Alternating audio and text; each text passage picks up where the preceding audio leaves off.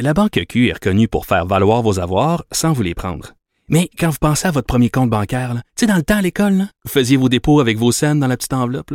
Hmm, C'était bien beau.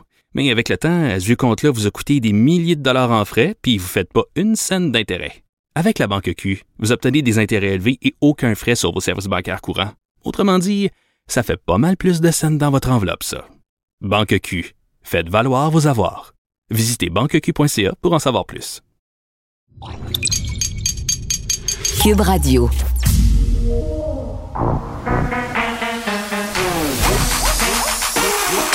Elle a une opinion sur tous les sujets. Pour elle, toutes les questions peuvent être posées.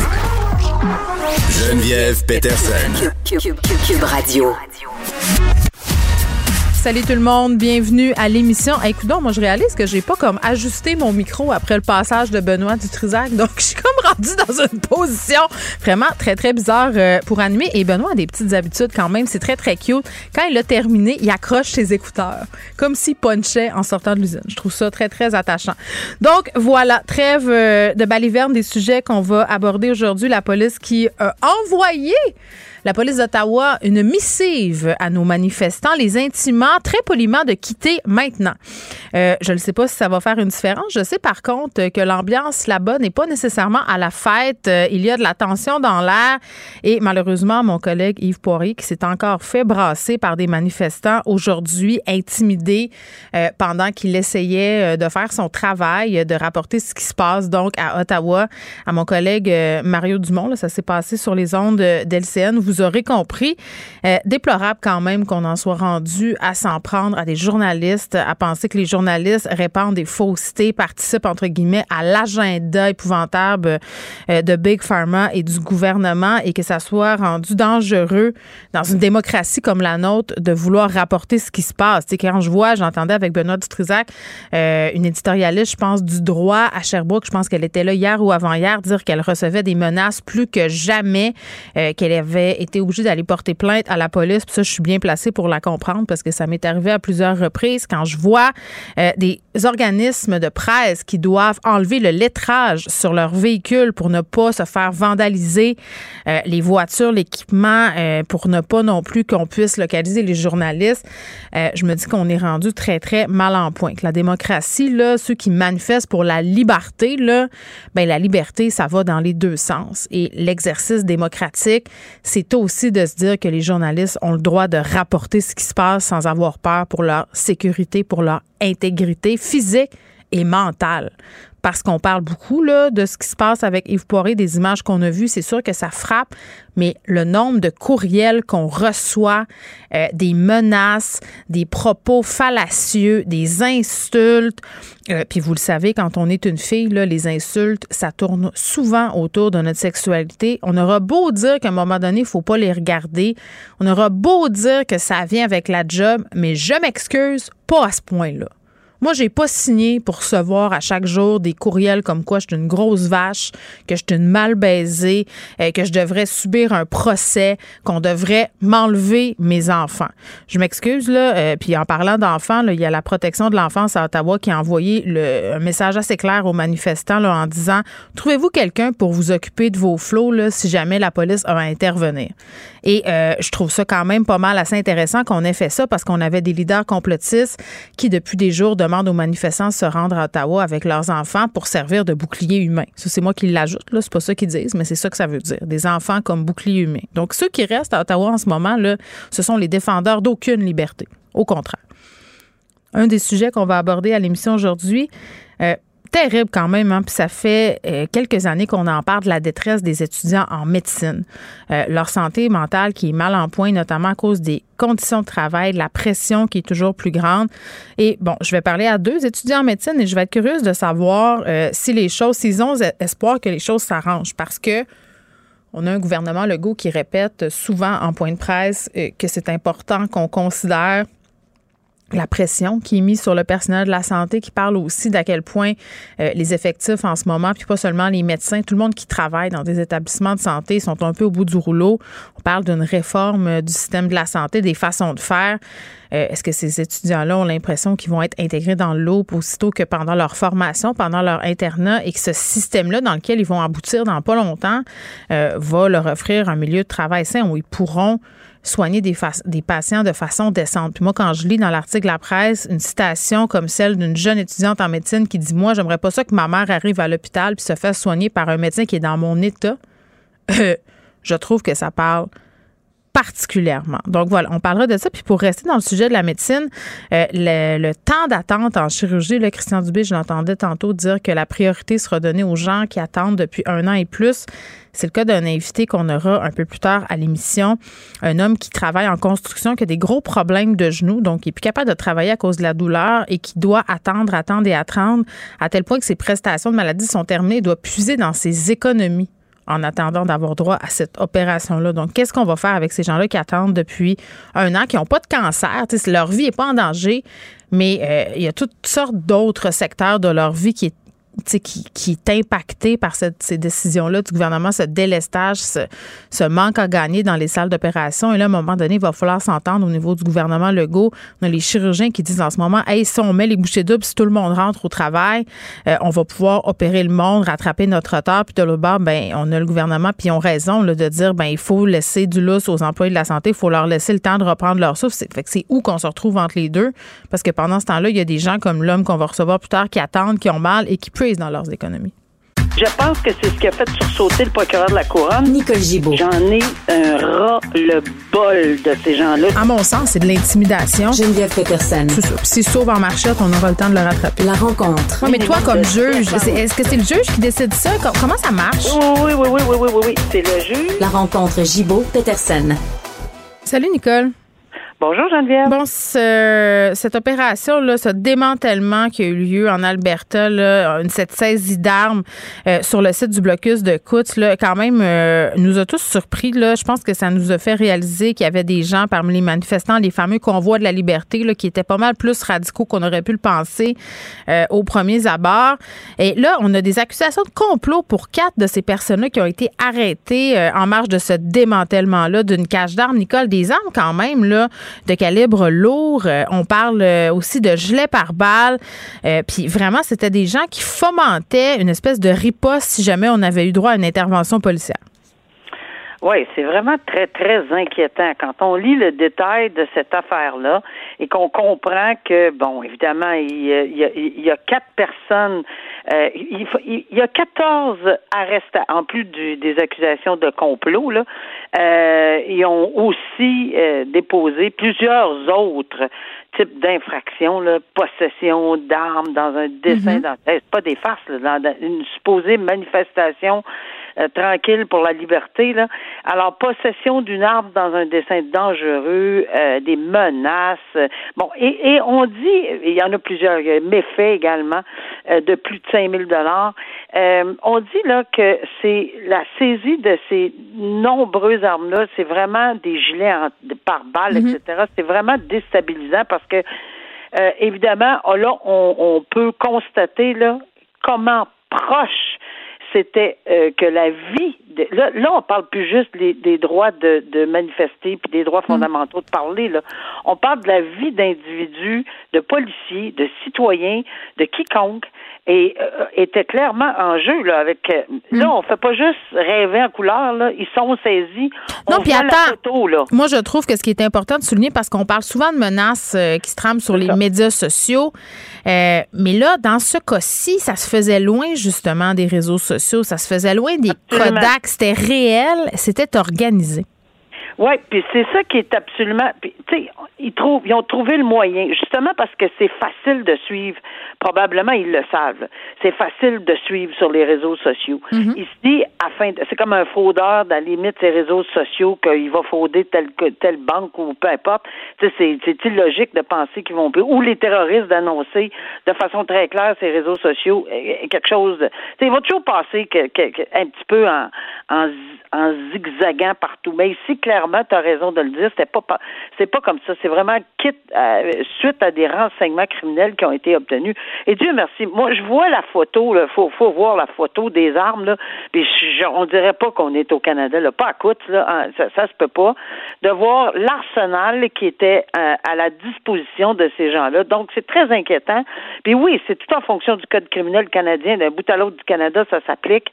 Euh, ces quatre manifestants-là, ils vont être accusés de complot et, de peut-être, de, en tout cas, de, de, sérieuses accusations euh, auxquelles ils devront faire face. Puis je pense que c'est un message là, très clair. On espère parce que à Ottawa, là, on a posé la question à une des les deux, là, puis ils ont arrêté euh, la conférence de presse tout de suite quand on mm. leur demande s'ils ont des armes. Tu sais, attention, là, on, ne veut pas être plus alarmiste qu'il faut, mais là, on a l'exemple. Il faut vraiment faire attention ici, partout, lorsqu'il va y avoir euh, ce genre de manifestation mm. pour, pour s'exprimer. Ben, Nicole, écoute, on veut pas être alarmiste, mais oui, ben, ben c'est ça. Je pense qu'il faut faire vraiment, puis c'est important de la faire, la distinction. Eh oui. Je crois qu'il y a une différence fondamentale entre les gens qui étaient là au départ, euh, de ces revendications-là, lors du fameux premier week-end, ce samedi, euh, qui sont restés quelques jours et qui sont repartis. Les gens qui, en ce moment, siègent à Ottawa, les gens qui bloquent des frontières, des ponts, qui font barrage, qui empêchent les citoyens de circuler, euh, on est ailleurs. On n'a plus affaire au même type de personnage. Non, on est ailleurs, on est avec les purs et durs. Puis si euh, ces gens-là, puis je pense, moi je vais encore croire aux manifestants qui sont raisonnables. Peut-être qu'on va dire que je, fais partie d'un film de Walt Disney, là, mais je veux encore croire qu'il y a des gens qui vont comprendre que, ah ouais, OK, garde, c'est assez. Mais mm. après 20 jours. Ouais, l'as-tu lu la lettre? L'as-tu lu la lettre de la police d'Ottawa? Oui, j'ai lu la lettre de la police d'Ottawa. Si t'étais un manifestant, t'en irais-tu? T'aurais-tu peur? Ah, écoute, tellement qu'ils ont déchiré le papier. Je pense qu'il y avait mm. besoin de papier pour faire des feux, là, un peu ça. partout, là. Pour chauffer euh, l'eau du spa.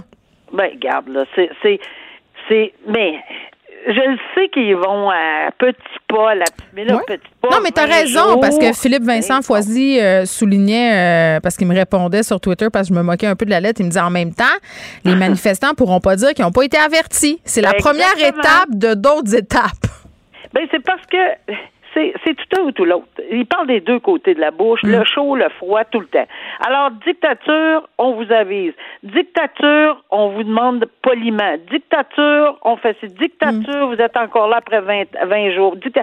ça tient pas la route. Alors, là, à un moment donné, c'est sûr que mm. j'ose espérer que ça va, ça, va, ça va avancer parce que, honnêtement, là, je pense que les citoyens d'Ottawa, là, sont, totalement découragés. Puis je pense que le Canada devrait être découragé de voir cette situation-là. On parle de la capitale du Canada mm. qui est assiégée, honnêtement, là. Ben, c'est rendu qu'on fait appel aux mesures d'urgence. Je veux dire, rendu là. Euh, bon.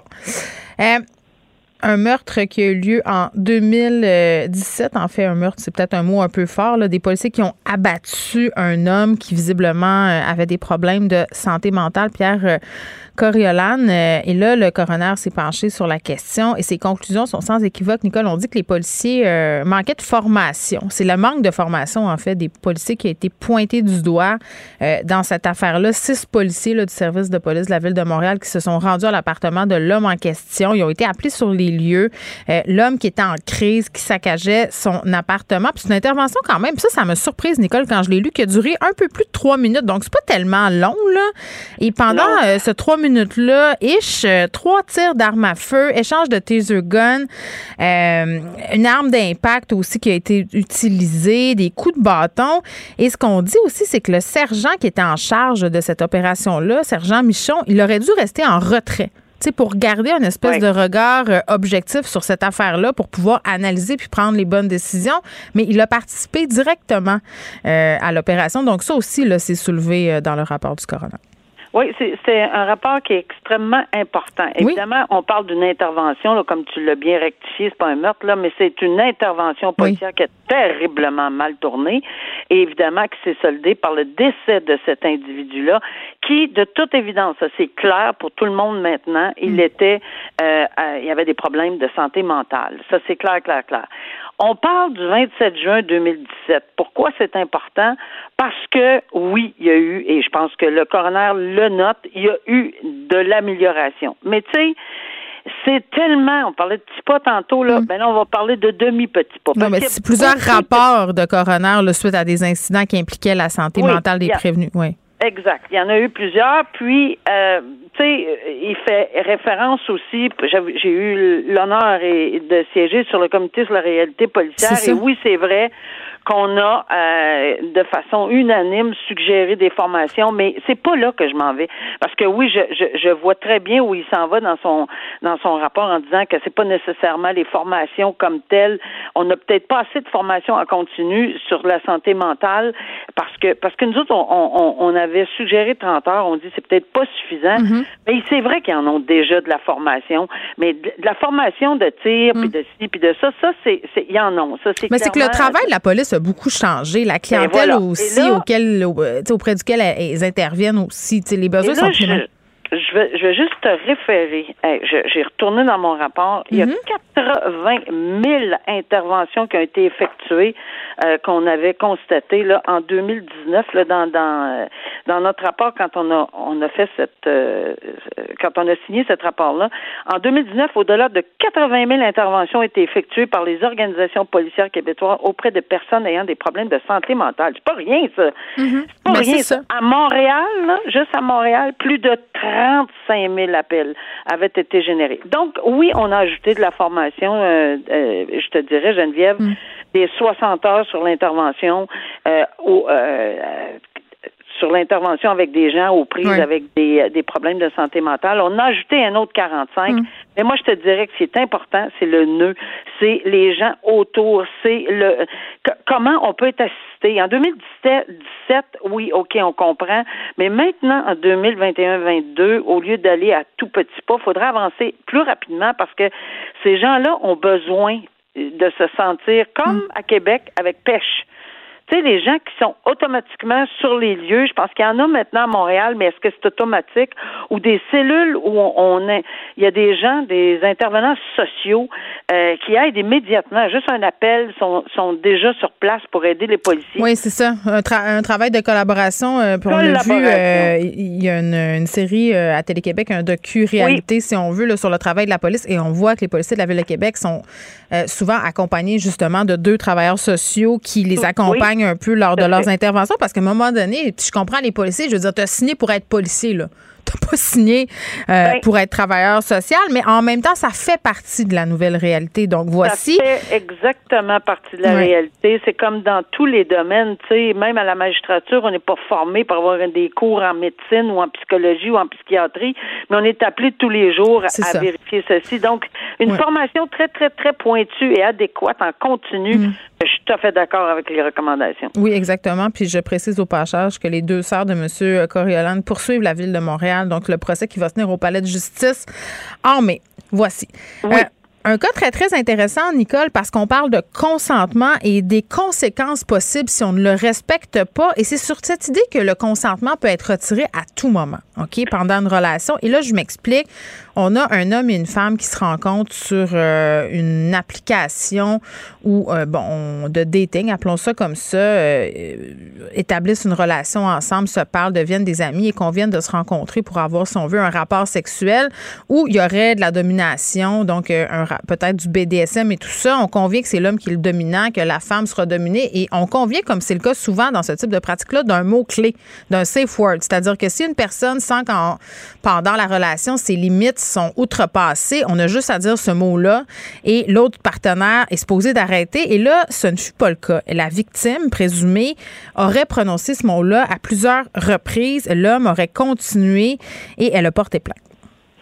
Oui, tout à fait. Puis c'est un bon dossier pour parler justement du retrait du consentement parce que j'ai souvent entendu parler des, des, des, espèces de stéréotypes. Ben là, on était rendu. Oui, on était rendu dans le lit, là. Ouais. Ben oui, puis là, puis mais on en ajoute d'autres un peu plus graphiques, là, des termes qu'on m'a employés, mais j'en reviens pas parce que non, c'est non, arrête, c'est arrête, c'est assez, je veux plus, etc. Mais on dirait que ça, c'est des phrases qui, qui passent dans la brume, là. Euh, mais ici, clairement, euh, euh, c'est bien de le dire parce qu'on est dans un contexte très particulier et c'est quelque chose qui, on n'a pas à juger de ça. Les gens qui veulent faire quelques pratiques qu'ils veulent. Ça leur, ça leur appartient totalement euh, dans la chambre. C'est tout. Alors, les pratiques sadomasochistes, ça va, mais justement, le password, comme tu dis, safe word, là, ou le, la, la prudence, parce que c'est vrai que ça peut aller loin, là. Euh, mais ici, cette pauvre dame a répété, oui, elle a accepté. C'est vrai qu'elle a accepté. Puis c'est vrai qu'elle était consentante. Mais à un moment donné, c'est elle qui était, on l'a dit, le soumis, puis le monsieur dominant, ben c'était assez pour elle. Vraiment, là, elle en pleurait, elle criait. C'était terminé. On va pas dans le détail, là, mais c'est terminé et plusieurs reprises, elle a répété ce mot-là pas parce qu'il était une petite fois dans, dans l'oreiller là, étouffé, là. c'est plusieurs fois et jamais il a arrêté. Euh, il, il le regrette maintenant. Il constate qu'elle elle était clairement en position de, de mm. enfin en, en état de, de vulnérabilité. Et c'est dans ce sens-là qu'il est important de comprendre qu'un retrait de consentement se fait en tout temps. Alors, le juge euh, qui a euh, siégé sur ce dossier-là, il l'a rappelé que ces gestes-là, dans un contexte de confiance, là, ça rend encore mm. le crime plus grave parce que, je veux dire, elle s'est abandonnée à des pratiques, oui, qui pouvaient être dangereuses, mais avec une entente genre contractuelle, si on en ajoute une couche, là, pour retirer son consentement. Alors, il a été condamné. Euh, euh, il lui a imposé mm. évidemment une peine euh, de prison et il lui a imposé une ordonnance de probation mm. deux ans moins un jour, la peine de prison. Quand même, on est juste à la limite du pénitencier. Une ordonnance de probation de trois ans qui est le maximum. Et tu sais, on lui a donné le, maximum. Là. Je pense que le juge a rendu quand même une décision au reflet d'une situation qu'il avait devant lui. Là. Très bien, Nicole. À demain. À demain. Au revoir. Geneviève Peterson. Rebelle dans l'âme, elle dénonce l'injustice et revendique le changement.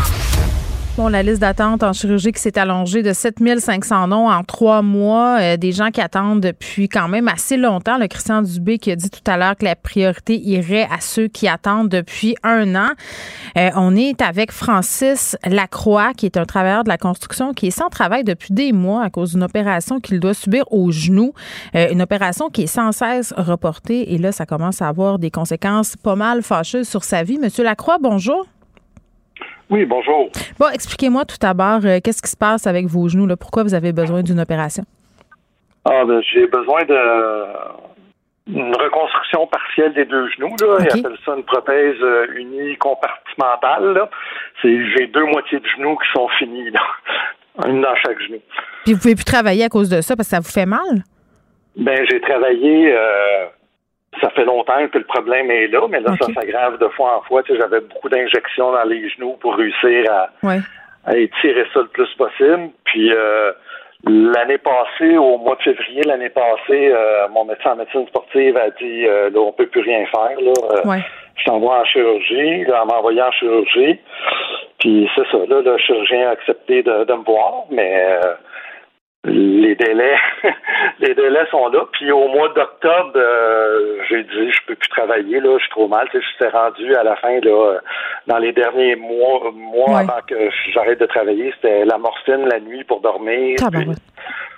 puis, euh, c'est ça. Puis pourtant, j'ai tout fait que ce que je pouvais. Puis en plus, à partir du moment qu'ils m'ont dit que je pouvais me faire que je devais me faire opérer, toutes les injections que j'avais dans les genoux pour me soulager puis m'aider, trois mois avant l'opération, tu peux pas avoir d'injection. Mais OK. Fait que là, je comprends.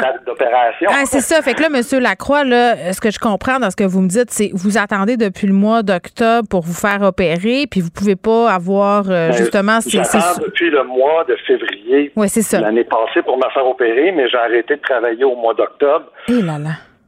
C'est ça. Mais là, là, sur, là, le monde dit, ben oui, ben, il y a l'assurance emploi maladie. Oh, oui, c'est bien beau l'assurance emploi maladie, mais c'est très loin de mes revenus que j'ai d'habitude.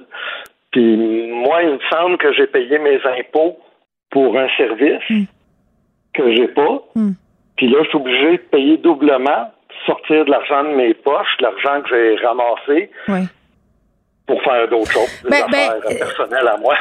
ben, c'est ça. Euh, là, ce que vous cherchez à dénoncer aujourd'hui, c'est non pas euh, le délestage, vous comprenez, là. Puis si vous n'êtes pas en train de dire que. C'est ça. Je comprends même que oui. c'est sûr que quand ça va recommencer, qu'il faut donner du temps au personnel médical de hmm. reprendre leur souffle, qu'ils aillent leurs vacances, puis tout ça, là, ça, je comprends tout ça. Hmm.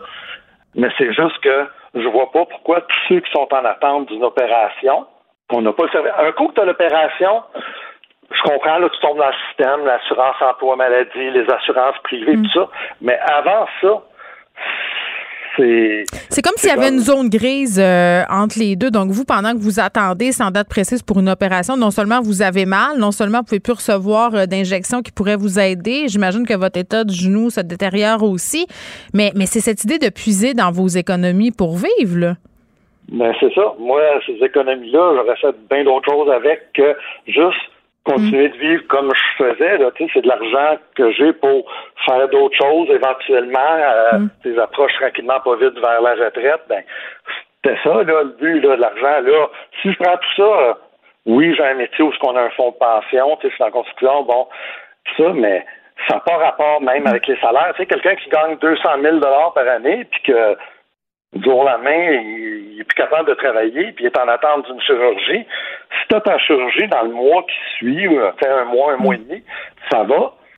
Mais ça prend un an, un an et demi que tu peux plus travailler. Euh, oui, ça commence à faire un, gros trou. Est-ce que c'est indiscret de vous demander, à venir jusqu'à présent, vous avez puisé combien dans vos économies? Ben, je peux juste te donner une idée de grandeur. Oui, exact. Oui, oui. Moi, mon salaire brut par semaine, là, c'est 1840 bruts par semaine. OK? Puis en ce moment, par semaine, qu'est-ce que je gagne avec l'assurance emploi brut? Parce que le salaire brut, ça compte. C'est mon fonds de pension, mon chèque de vacances, euh, mes assurances. C'est tout ça là, que je perds. C'est-à-dire, en assurance emploi euh, maladie, c'est 595. Ça, c'est un manque à gagner de 1245 pièces par... Euh, par semaine. Là. Oui, puis là, j'imagine que vous sortez pas ça de vos poches parce que vous avez réduit votre train de vie, mais quand même, euh, vous en sortez pas mal. Ben oui, tu as, quand même la maison à payer, la nourriture, euh, en fait, même ça augmente. Ben oui, avec l'inflation. Euh, mon auto, oui, est là, elle ne sert pas, mais quand tu à se faire payer, là, ils, disent pas, habitez chez vous, paye plus ton auto. Oui. Est-ce que vous avez des enfants à charge? Non, moi, j'ai plus d'enfants à charge. Dieu merci, ça, ça, ça, je me serais pas vu là, quelques années avec ça. Puis quand mes enfants étaient à la maison, hmm. euh, juste en nourriture, euh, je, ne serais pas arrivé là. Et là, vous avez aucune idée quand est-ce qu'on va vous opérer? Personne ne vous dit rien? Non, mais si tu demandes, euh, moi, j'ai eu des nouvelles un peu avant que j'arrête de travailler qui me disaient que je faisais partie des patients les plus anciens de, de mon chirurgien à moi. Donc, Vous voulez dire qu'ils attendent depuis le plus longtemps? Oui. Avec mon chirurgien, pas, pas tous les chirurgiens. Je comprends. Celui-là avec qui je fais affaire. Hmm. Et là, ça passe, ça passe. Hmm. puis j'ai appelé, j'ai relancé, là, il y a pas longtemps, puis on dit Ah ben ça fait plus d'un an, ça devrait être sur le bord, mais ça fait hmm. deux fois. Puis je comprends, c'est pas eux autres qui décident, là, c'est, c'est comme ça, là. Mais là, j'en ai-tu pour six mois encore, trois mois, quatre mois, cinq mois, un an? On ne sait pas, là. Puis qu'est-ce que ça vous... Vague, puis tout oui. bloc, là. Et il va falloir que, hmm. que je puisse, que je continue à prendre toutes mes économies pour attendre une chirurgie que, dans le fond, parce que quand on dit les, les systèmes de soins, c'est gratuit, c'est pas gratuit. Là. On paye tout ça avec nos impôts collectivement. Là. je vais vous poser une question euh, peut-être un peu simple, mais pourquoi, tant qu'à dilapider vos économies, vous ne les sortez pas pour aller euh, vous faire opérer au privé? Au privé, c'est parce que moi, il faut que je sois hospitalisé vu que c'est les deux genoux en même temps. Ça serait, ça serait très, très cher. Puis au privé, ben moi, quand je me suis fait dire, c'est qu'au privé, ils faisaient des chirurgies d'un jour, pas des chirurgies qui t'hospitalisent. Bon. Ben, on a la réponse à notre question. Et qu'est-ce que ça vous fait de savoir qu'il y a des gens en ce moment qui sont pas vaccinés, qui occupent les lits euh, dans les hôpitaux, puis qui sont finalement la cause pas mal du délestage? Trouvez ça juste qu'on paye autant pour des gens qui veulent pas se faire vacciner? Ben, je trouve ça choquant. Oui. Mais ça fait partie du contrat social qu'on a, puis il faut les soigner pareil. On a comme un contrat social qu'on ne fait pas de sélection pour le monde qui se font soigner. Sauf que le contrat social aussi, c'est de soigner le monde. Qu'on on paye des impôts, c'est partie du contrat. Ben, Le mm. contrat aussi, c'est soigne ton monde. Si tu peux pas, ben oui, on a le, le dommage physique qu'on souffre, mais au moins qu'on n'ait pas le dommage financier par-dessus ça. Puis moi, je suis chanceux, ma vie n'est pas en danger. Quelqu'un qui a le cancer, qui peut plus travailler parce qu'il est plus capable, puis en plus qui souffre probablement, puis en plus tu as la peur au ventre parce que tu dis chaque jour tu passes, euh, mon cancer est grossi. Puis non, financier, c'est comme beaucoup, là. Oui, ben on, évacue souvent euh, les répercussions financières de la maladie sur la vie des gens. Donc, c'est pour ça que je trouvais ça intéressant de vous parler, M. Lacroix. Je vais vous souhaiter bonne chance. Je vais, je vais vous souhaiter aussi euh, qu'on vous appelle très bientôt. Là, je le répète, Christian Dubé qui a dit on va donner la priorité aux gens qui attendent depuis plus d'un an. Vous êtes le plus vieux patient de votre chirurgien. Euh, vraiment, donnez-nous des nouvelles. Quand, vous aurez votre date, dites-nous euh, si c'est bientôt. Francis Lacroix, merci, qui est travailleur de la construction, qui attend depuis des mois, depuis février passé, chirurgie pour ses genoux. Ça l'empêche de travailler et monsieur puise dans ses économies en attendant. Ne vous laissez pas berner par ces prises de position saisissantes. Geneviève Peterson est aussi une grande sensible. Vous écoutez Geneviève Peterson. Article de la presse où des étudiants en médecine dénoncent leurs conditions de travail qui en amènent plusieurs à penser au suicide. Donc quand même, euh, c'est pas rien, c'est très très euh, préoccupant. Est-ce qu'on peut se permettre d'hypothéquer la santé mentale de nos futurs médecins alors qu'on se trouve dans une situation plus que critique au niveau de notre système de santé? Je parle à deux étudiants en médecine, Geneviève Pille, Samuel Monplaisir, qui sont en quatrième année de médecine à l'Université McGill. Salut à vous deux. Bonjour. Oui, bonjour. Euh, écoutez quand même là, quelques chiffres qui vraiment euh, sont venus me chercher, là, puis je pense que c'est le cas de bien des gens. Euh, les étudiants en médecine, si on exclut les résidents, un sur huit qui aurait songé au suicide depuis le commencement de leurs études. C'est une enquête quand même qui est assez récente. Là, on parle d'une étude qui a été menée en janvier et février 2020. Donc, au début quand même de la pandémie, là, on pourrait croire que la situation est peut-être plus dramatique encore euh, en ce moment. Euh, écoutez, j'ai envie de commencer euh, peut-être par Geneviève. Un sur huit. Geneviève Pille, c'est énorme. Je veux dire, est-ce que ce chiffre-là reflète ce que vous vivez, ce que vous voyez autour de vous?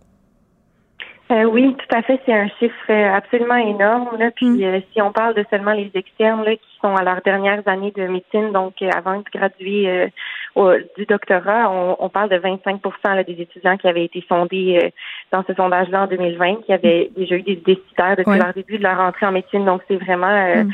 c'est vraiment énorme en effet. Puis c'est certain que ça reflète tout à fait, je pense, la détresse mm. qu'on voit entre nous, entre euh, entre collègues c'est aussi un domaine où on est très isolé l'un de l'autre. Hein. Il y a beaucoup de, il y a beaucoup de glorification de, de, travailler très fort, de, de persévérer euh, malgré euh, les conditions difficiles. Donc, euh, je pense que parfois c'est même difficile de prendre la mesure d'à quel point nos collègues sont en détresse parce qu'on essaie tous de garder une façade qui, euh, qui, ben, mais ça le reflète définitivement. On va euh, en jaser un peu plus tard de cette pression-là là, qui est très, très présente euh, dans votre domaine, évidemment. Samuel, mon plaisir, ces pensées-là, puis je sais que c'est quand même personnel à chacun, on ne veut pas faire de généralisation non plus, mais vous le vivez en ce sens où vous étudiez en médecine. Selon vous, ils sont dus à quoi, cette pensée-là, cette détresse-là? Elle, vient d'où? je comprends là, que la culture de la performance, globalement, ça a quelque chose à voir là-dedans. Mais est-ce que vous avez, euh, par exemple, des exemples précis de, de, de comment c'est fait qui peut mener justement à ces pensées-là, à cet état-là?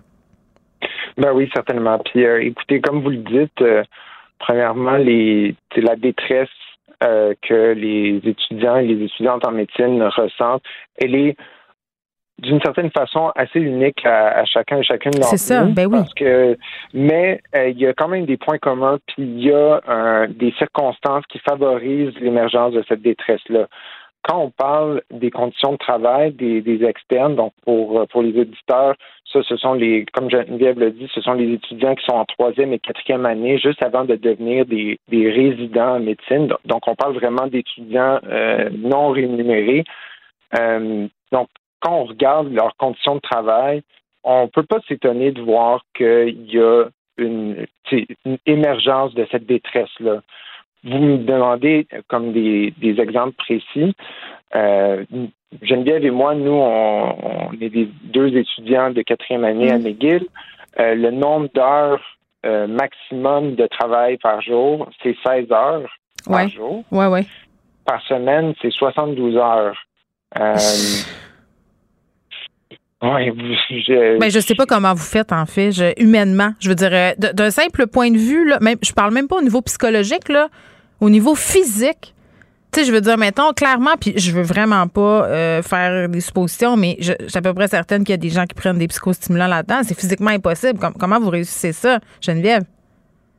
Ben en fait, c'est ça revient à la question que vous posez plus tôt, c'est que pour réussir à faire ces heures-là et aussi euh, parce qu'en dehors de ces heures-là de stage, il faut étudier. On a des ben, examens, on a des travaux à rendre. C'est notre deuxième travail, c'est travail en, en guillemets, dis bien là, c'est d'être mm-hmm. étudiant aussi en même temps de faire les stages.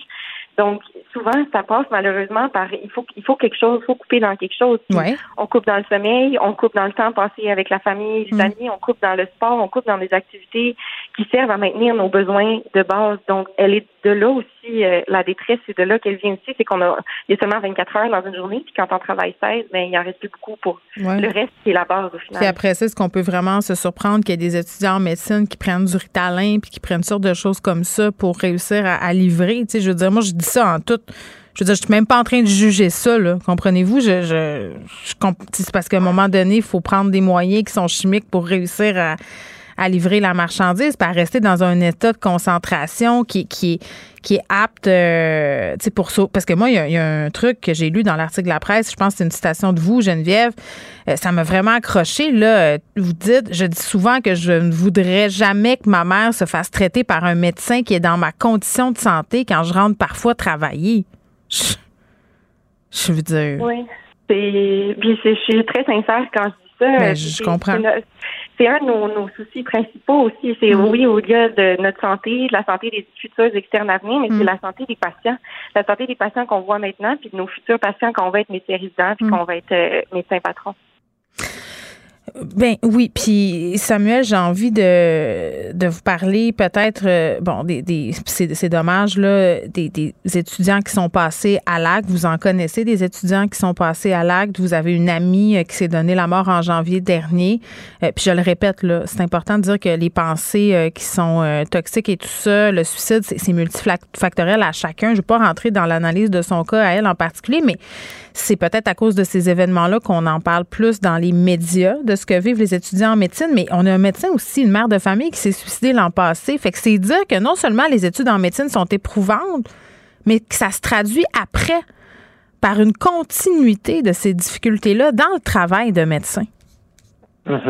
Ben, vous avez absolument raison de, le souligner. Puis, en plus, c'est pas comme la détresse euh, que les étudiants, les étudiantes vivent évidemment, c'est un enjeu majeur, mais c'est mm. aussi un enjeu majeur pour la qualité des soins qu'on donne, pour les, comme quoi le, aussi l'épuisement qu'on peut ressentir va se traduire par une perte d'empathie. Puis si notre système de santé a des aspirations humanistes, donner du soin à autrui, prendre soin de autrui, comment ça se fait qu'on se retrouve dans cette situation-là? Vous voulez dire que parce que les médecins sont fatigués puis au bout du rouleau, ils sont moins sensibles à ce qu'ils voient, ont, tendance à être plus expéditifs, à vouloir euh, peut-être euh, aller plus vite, puis ils sont, sont moins touchés par les patients?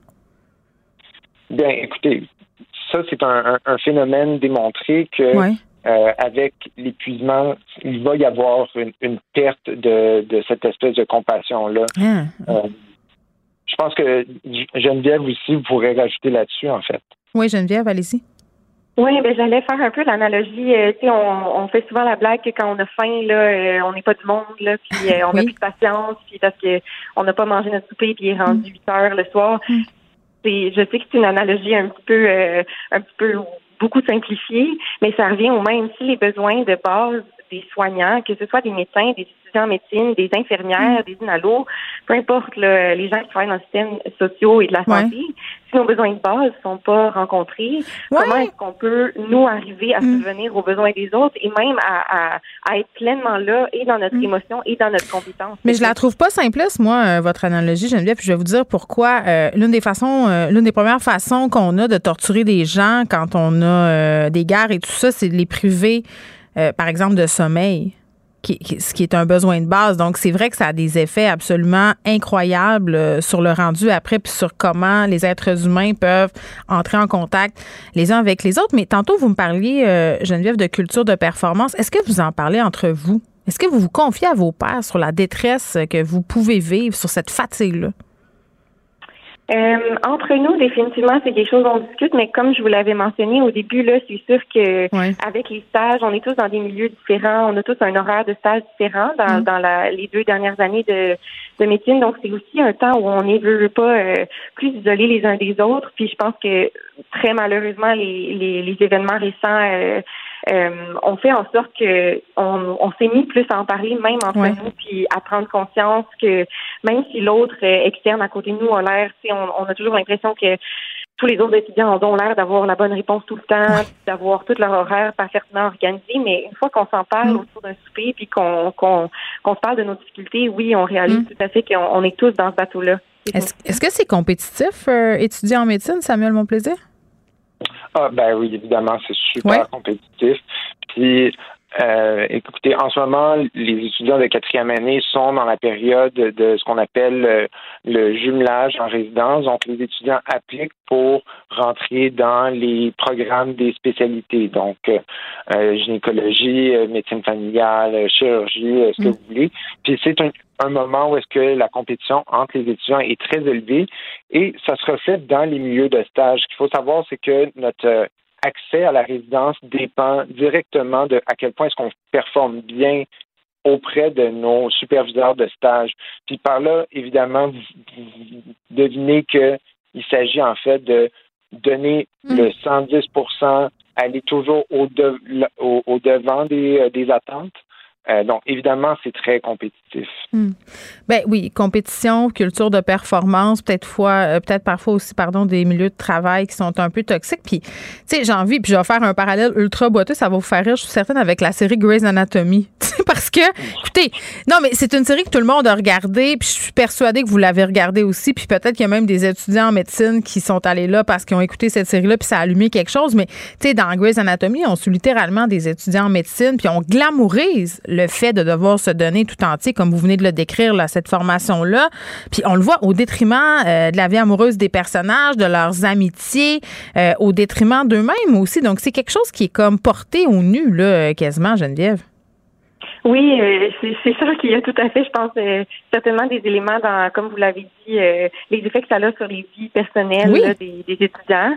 il y a une chose que je dois dire par contre, puis qui, je crois, parle beaucoup de l'ampleur de, de la détresse puis du, de la volonté des étudiants que ça change, c'est que avec les événements récents, le décès de notre collègue, puis hmm.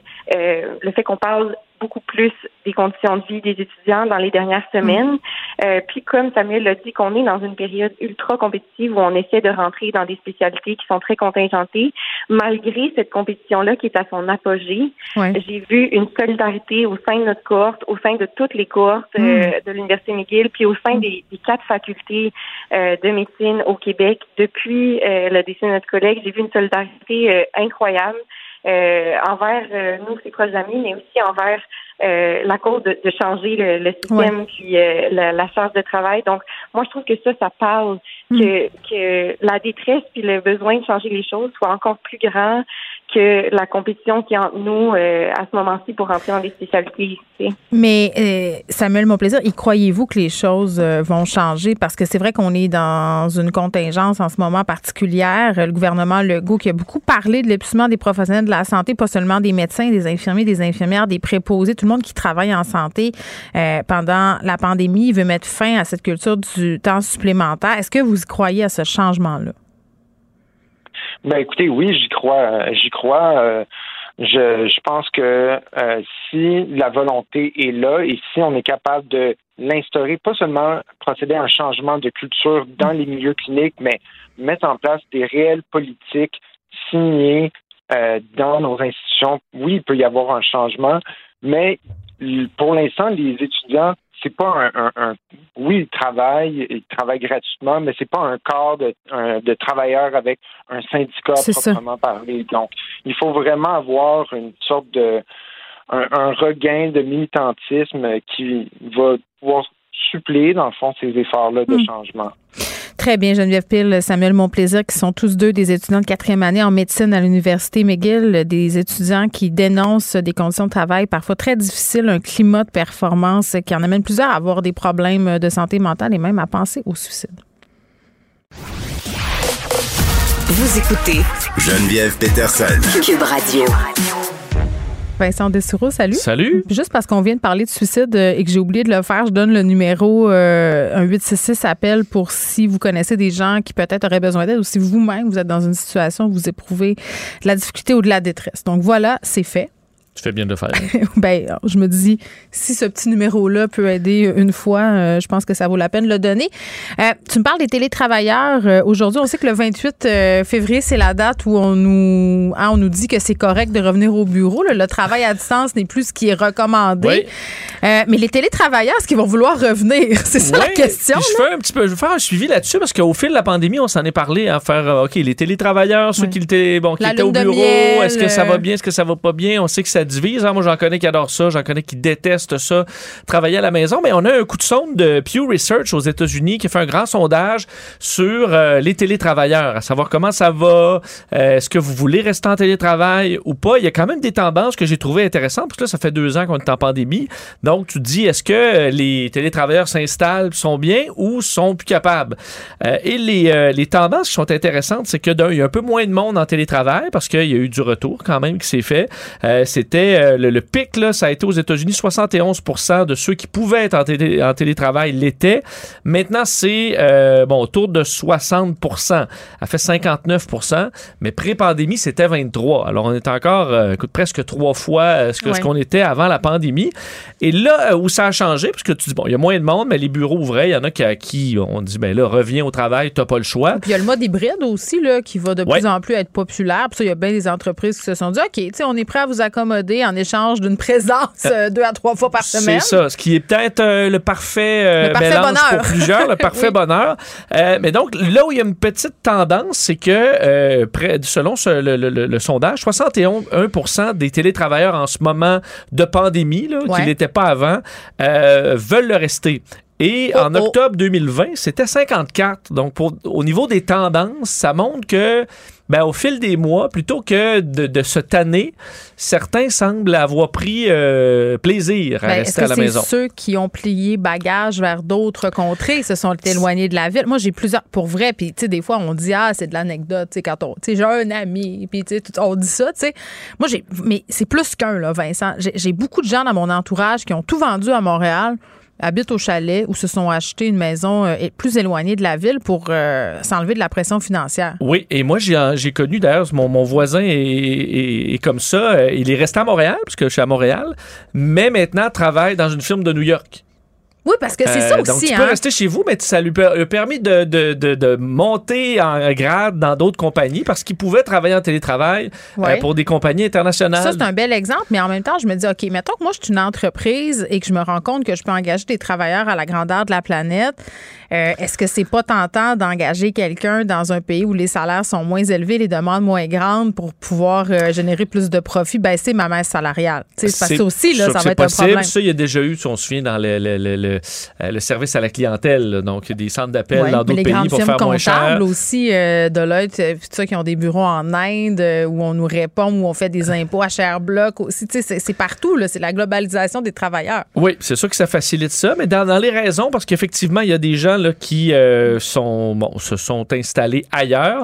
avant, la première raison de rester en télétravail, c'était la peur de la COVID. Et ça, ça a chuté dramatiquement. C'était plus de 71% C'est à 42% qu'il y en a qui dit ben ça, ça me protège de la COVID. Euh, le point numéro un, c'est vraiment euh, le fait qu'ils préfèrent tout simplement être à la maison. Euh, la géographie, parce qu'ils ont, c'est 17% qui disent que là, c'est parce qu'ils se sont relocalisés.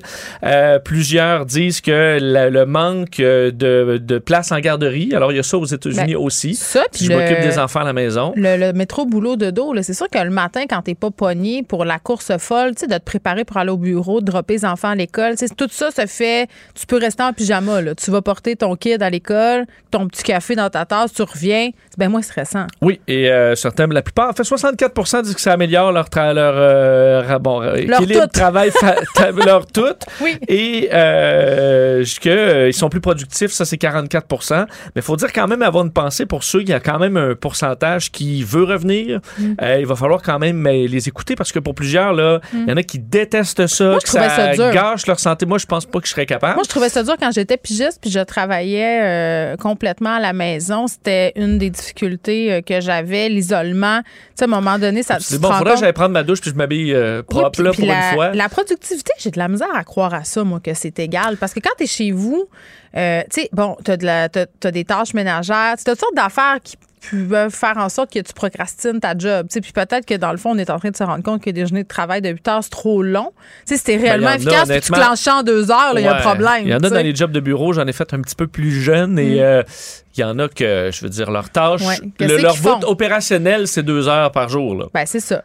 Et après ça, ben, on glandouille, euh, on se parle d'un bureau à l'autre, d'un cubicule à l'autre, puis c'est, on y va très toute la, la, productivité euh, qui, qu'on est amené à repenser en ce moment, notre façon de travailler, les espaces qu'on occupe, tout. tout. Oui, et si tu y vas au résultat, si tu es capable de plus en plus d'y aller au résultat plutôt que de dire, ben, il faut que tu arrives à 8 h le matin, puis tu repars à 4. Tant que c'est fait. Euh, ben, si tu es capable moi, de dire, ben, tu à la maison, tant que tu me remets ça, ben, et que le travailleur le fait rapidement, mais le fait bien, puis qu'après, il peut vaquer à ses occupations, pourquoi pas? Sauf qu'on on est dans cette idée des frontières qui sont de plus en plus invisibles entre le travail et la maison. Puis ça, ça peut devenir très oh, problématique. Tu as raison. D'ailleurs, il faut quand même un rappel au, à, beaucoup de patrons là-dessus que les courriels, les réponses aux courriels, c'est protégé. En Europe, on sait, mm. dans plusieurs pays, le droit à la déconnexion le, soir. Et le soir. Pas le droit de, même d'envoyer de courriel à tes employés. Ça, on a du travail à faire là-dessus chez nous. Bon, euh, pendant euh, la pandémie, on a fait du télétravail. Une autre chose qu'on a fait, c'est se commander de la bouffe. Oui, de la bouffe, de l'épicerie, toutes sortes d'affaires, on n'a pas arrêté. Et on voit de plus en plus, tu l'as remarqué, des commentaires sur les réseaux sociaux concernant des, euh, bon, quasi-totalité des femmes, qui vont, euh, par exemple, se commander de, de, la bouffe en livraison, vont recevoir de la nourriture chez eux, prennent ça, bonne journée, partent manger leur truc, et quelques minutes après, ding, ding un message du livreur. Un message sur le téléphone. Un message, ouais, sur le téléphone du livreur euh, concernant euh, ben, la livraison. Donc, dire, hey, ça va? Pour entamer une discussion qui va être souvent, euh, ben, qui va virer à la tendance de flirt et de romantisme. Euh, et ça rend beaucoup de gens très mal à l'aise. Ben, je suis allé voir un peu quelques histoires qui avaient fait les manchettes dans les derniers mois. Euh, entre autres, dans, dans ce que j'ai trouvé de plus intéressant, un, le DoorDash, là, entre autres, livraison aux États-Unis. la personne, c'est une femme, elle dit je, je, je commande de la bouffe, je reçois ça, tout va bien. non, non, c'est ça. Excuse-moi, c'est pas ça c'est pas la bonne histoire. Commande sur DoorDash. Avant même de recevoir son repas, elle reçoit un message du livreur qui dit Question pour toi.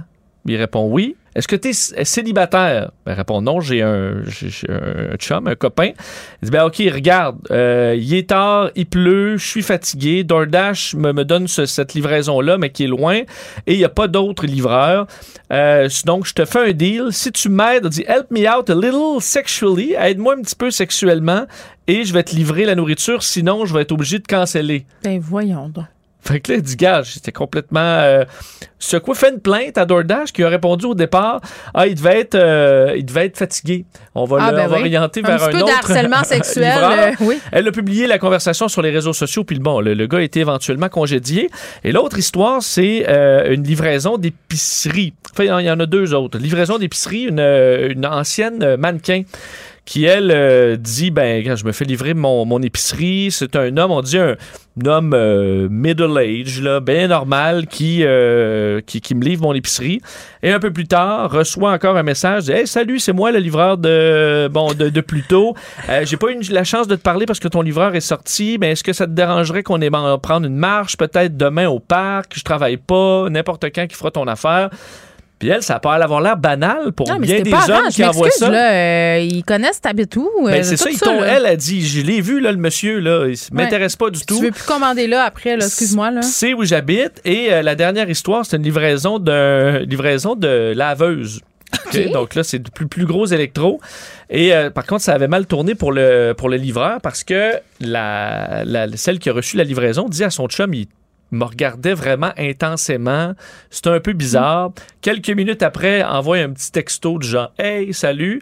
Et c'est le chum qui a répondu. Ben, et on s'est lancé dans une longue conversation sur le fait là, il a voulu s'amuser un peu. Là, je ne le conseille pas nécessairement. Mais en disant Ah oui, je suis intéressé. Veux-tu qu'on fasse un trip à trois? Déguise-toi un, personnage de Marvel. Alors, euh, il s'est bien s'amuser avant de lui dire Ben non, je suis le chum, puis euh, sac-nous patience. Moi, il m'est arrivé un truc, Vincent, avec un livreur Uber tout récemment. Euh, tu sais, parfois, ils prennent une photo photo pour valider euh, qu'ils t'ont bien livré leur commande. Évidemment, ils sont supposés prendre la photo quand ils déposent le repas à ta porte puis que t'es pas euh, venu le chercher en main propre. C'est ça la politique. Ça sonne à la porte. Euh, j'étais en train de m'entraîner en bas. Donc, j'étais en petite short puis en top de sport. Moi, je pense pas à ça. Tu sais, je, je me dis, bon, écoute, c'est pas pire qu'ouvrir la porte en short et en t-shirt. J'ouvre la porte et le gars m'a littéralement prise en photo, au complet, de plein pied. Et je lui ai dit non. J'ai dit non, tu vas me donner ton téléphone. Merci. J'ai supprimé la photo. Il pris en photo? Il m'a pris en photo, au complet, un plein pied. Puis là, j'ai dit, mais pourquoi vous me prenez en photo? Il dit, ben, je dois prendre en photo le repas. J'ai dit, non, tu dois prendre en photo le repas si j'ai pas répondu à la porte puis que j'ai demandé une livraison à la porte pour prouver que tu l'as bien livré. Parce qu'il y a des gens qui se font voler leur commande. j'ai dit, tu, tu prends pas une photo de moi plein pied, ben, bonhomme, là. Donc voilà, j'ai supprimé la dite photo. Mais après ça, je me suis mis à penser, j'ai dit, ce gars-là, il sait où j'habite. Euh, il sait probablement qu'il n'y a pas d'homme dans place, euh, que je suis une mère tout seul, que, tu sais, tu comprends? Fait que ça, ça nous met dans, dans une position... peut t'avoir euh, reconnu, puis euh, il t'aime pas, puis il ah, veut prouver à sa gang ah que c'est bien toi, Exactement, compagnie. du doxage d'adresse. Moi, j'ai pensé souvent pendant la pandémie, je me disais, c'est quelqu'un qui vient livrer chez nous qui m'aille à cause d'une chronique dans le journal. Il peut dire, moi, je suis ce caresse, la Peterson, c'était l'adresse. Fait que ça me fait peur. Écoute, puis je suis pas la seule fille à avoir peur. Je regardais quand même les politiques sur euh, les principaux euh, outils de livraison, là, DoorDash, Skip, Uber. Euh, tout le monde a les mêmes politiques de vérification d'antécédents criminels. Pas parce que t'as pas d'antécédents que t'es pas un creep, hein? Non, tout à fait, absolument. vérification du dossier de conduite et compagnie. Mais quand ça arrive, faites des plaintes. Oui, et je pense quand même que là-dessus, il y a des congédiements puis qu'on n'y est plus avec ça. Ben, Quoi qu'on voit dans les histoires que des fois, la réponse du, premier intervenant. euh, fatigué. C'est ça, ça, Mais lorsqu'on le met particulièrement sur les réseaux sociaux, ça a l'air de se, de, de, euh, de se régler assez ah. rapidement. Mais il y a quand même la question, j'ai l'impression que pour certains livreurs, euh, Geneviève, ils se disent Ah, mais, tu sais, what if, là, si c'est là, la, la, l'amour de ma vie, ça va être une belle histoire. On s'est vu tout de suite, on s'est aimé. J'ai envoyé un petit message, on s'est revu et que des fois, des gars voient n'importe quelle réaction polie d'une femme comme ah étant une invitation, puis ça, ça fait partie des problèmes. Moi, je souris plus hein, dans la rue à cause de ça, parce que souvent, ça, ça se terminait Hey, tu viendrais-tu prendre un verre? Mais c'est parce que je te souris par politesse, monsieur, là. Juste parce que je suis de bonne humeur, puis euh, c'est ça. C'est plate! C'est vraiment nul qu'on en soit rendu là. Donc voilà. Livreur, si vous nous écoutez, on fait pas ça. Merci, Vincent. Joignez-vous à la discussion. Appelez ou textez le 187 Cube Radio 1877 827 2346. Hello. Cube Radio. Les rencontres de l'heure. Elsie Lefebvre et Marc-André Leclerc. La rencontre Lefebvre Leclerc. Et peut-être, qu'il y a des gens qui ont dû faire le saut euh, par rapport à ce sondage léger sur les intentions de vote. Certains ont dû faire des sauts positifs, d'autres plus négatifs. Euh, du côté des gens qui ont dû avoir une agréable surprise, Éric Duhem, qui est en grande montée euh, dans les sondages, mais quand même des résultats qui sont, bon, je ne sais pas si c'est surprenant, le Marc-André, mais moi, j'en revenais pas. M. Duhem, qui est tout de suite après M. Legault dans les intentions de vote. Oui, effectivement. Donc, c'est des, des résultats, je dirais, sont, c'est une ascension qui est rapide. Hein? Euh, parce que avant les fêtes, c'était quoi, 3, 4, 5% euh, En janvier, le, le, le 19 janvier, c'était 11% et aujourd'hui, c'est 14% Donc, plus 3, c'est c'est quand même assez énorme. Là. Donc, pour la CAQ, 41 au lieu de 42, moins 1. Les libéraux ne bougent pas à 20. M. Duhem et le Parti conservateur du Québec à 14. Euh, Québec solidaire, moins 2 à 12 et euh, le Parti québécois ne bouge pas à 11 Puis encore plus, qu'on voit en profondeur, là, qu'on regarde chez les francophones, le Parti conservateur de M. Duhem est devant de 5 points les libéraux, devant Québec solidaire, devant le Parti québécois. Donc, euh, c'est un, c'est un, c'est un réveil aussi pour l'ensemble mm. des autres partis politiques à quelques mois des élections. 3 octobre, le prochain rendez-vous. Euh, fait que c'est sûr que tu regardes ça ce matin puis tu dis, OK, qu'est-ce qu'on fait avec ça, là? Et on, et on a vu aussi les autres partis politiques. Euh, même la CAQ aussi dans ses annonces, ils voient une certaine présence. Ils doivent le voir aussi, eux aussi dans leur sondage interne. Mm. Euh, les mêmes choses que dans le sondage DRG. Fait que pour ça, tout le monde un peu s'adapte. Que M. Duhem fait le plein justement des gens qui en ont ras-le-bol des mesures euh, qui sont tannées de la pandémie. Et ça sera son grand défi. On en a déjà parlé souvent ensemble, tous les trois. C'est comment il va faire pour garder ces gens-là. Hmm. Euh, les enjeux sanitaires sont moins présents l'automne prochain. Ben, ben c'est ça, Elsie, parce que M. Duhem capitalise justement, puis va chercher les gens qui sont tannés. Euh, là, ce sont des intentions de vote, mais la grande question et la vraie question, c'est est-ce que ça va se traduire en vote? Est-ce que ces gens-là vont aller voter réellement pour Éric Duhem? C'est parce que là, on est loin de ça encore. Ben, tu touches un bon point parce qu'effectivement, souvent, les, les gens qui, euh, qui, qui s'affirment comme ça aussi fort, surtout pour des partis un peu plus euh, d'extrême gauche, d'extrême droite, vont pas nécessairement voter. En même temps, on voit que sa base est très, très, très mobilisée. Donc, euh, les dernières, les derniers mois, les manifestations, ça montre que l'action collective a un impact et donc euh, ces gens-là pourraient être amenés euh, à aller voter peut-être plus qu'à l'habitude, d'autant plus qu'ils vont être très mobilisés par les médias sociaux lorsque ce sera le temps des élections. Hmm. Donc, moi, je pense que c'est une base solide, mais là, jusqu'à où ça va croître, c'est ça la, la, grande question.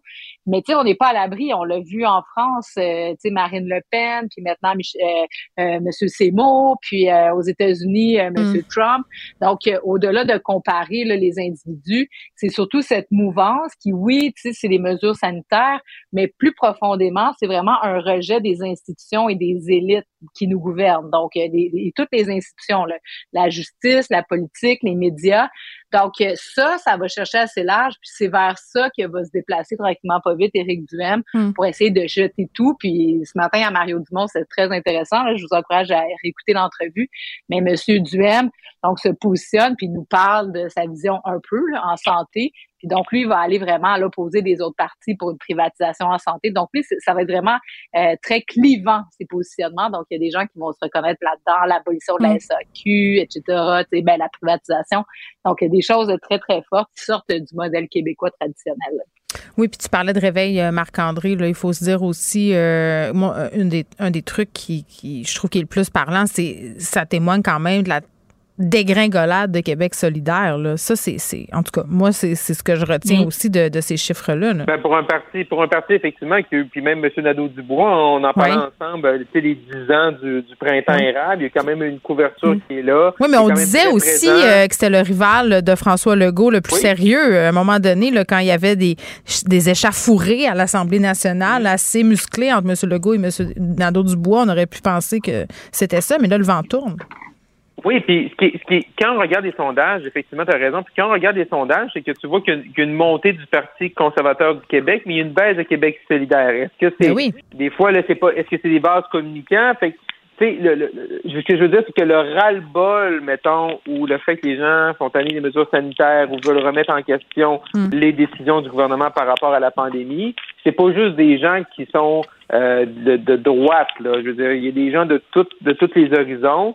Et que les chiffres nous montrent un peu, puis on va voir les tangentes. ce qui est intéressant, c'est que Léger, avec le journal, avec Cube, avec euh, LCN, TVA, on va, on va, voir un sondage à chaque mois. Fait qu'on va être capable de comparer, de voir un peu plus les tangentes, mm. euh, avec toujours la même firme de sondage, parce que des fois, on compare des sondages qui ont été faits par A puis B, fait que ça, c'est un peu maintenant, c'est pas les mêmes méthodologies. Mais là, ce que ça nous prouve, c'est que les gens qui sont tannés, euh, moi, je suis tout le temps pensé que le 30 décembre, c'est un point de rupture, ben, ces gens-là se disent, ben, Ouais, OK. Ben, ça vient d'un peu partout. Là. C'est pas juste des gens qui, qui pensent qu'ils ont une philosophie de droite économique, mm. par exemple. Ben là, sont, sont capables de se retrouver sous euh, sous l'égide de M. Duhem par rapport à, la pandémie. Très bien. Euh, parlons euh, de la course à la chefferie du Parti conservateur du Canada la candidature euh, qui est encore euh, dans le domaine des possibles. Il n'y a rien de confirmé. M. Jean Charest, ça fait pas mal jaser.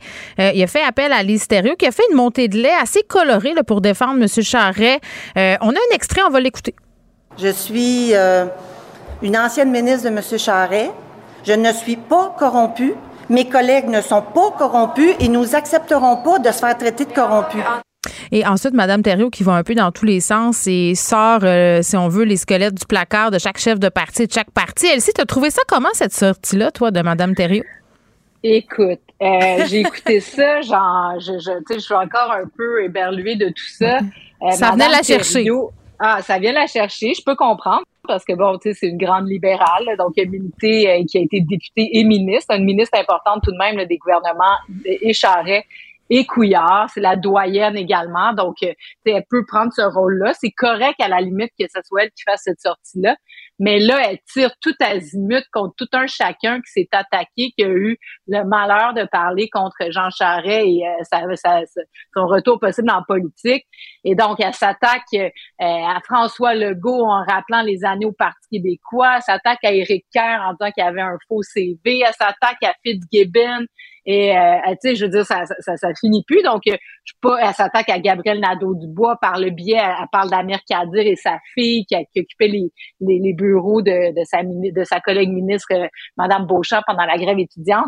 Donc, elle, elle tire sur tout, comme ça, elle avait là, une frustration enfouie depuis toutes ces années qu'elle a sorti d'un coup. on espère qu'elle se sent mieux.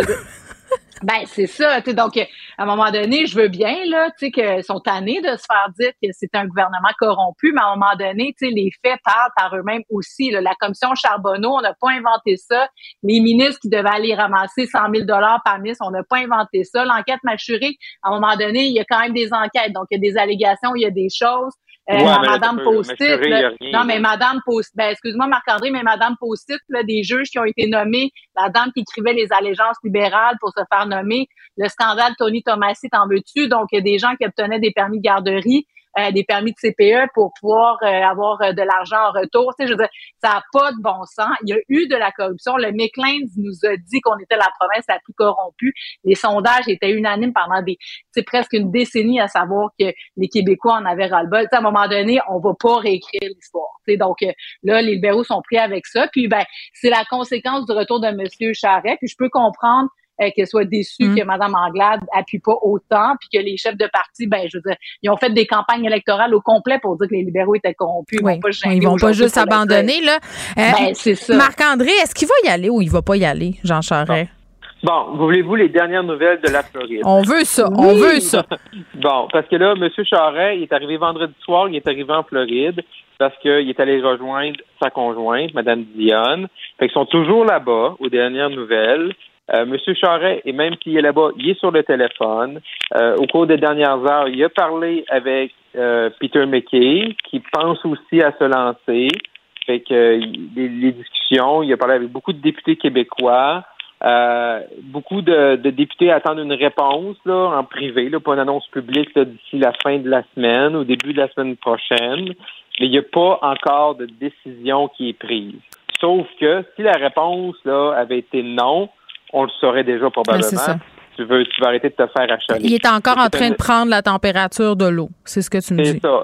Oui, effectivement. Donc, l'appui au Québec semble, semble bonne. Pas la totalité, mais une majorité de députés québécois auraient déjà manifesté à M. Charest un appui, prêt à le dire publiquement lorsqu'il va se lancer. Il en reste encore quelques-uns, paraît-il, à convaincre.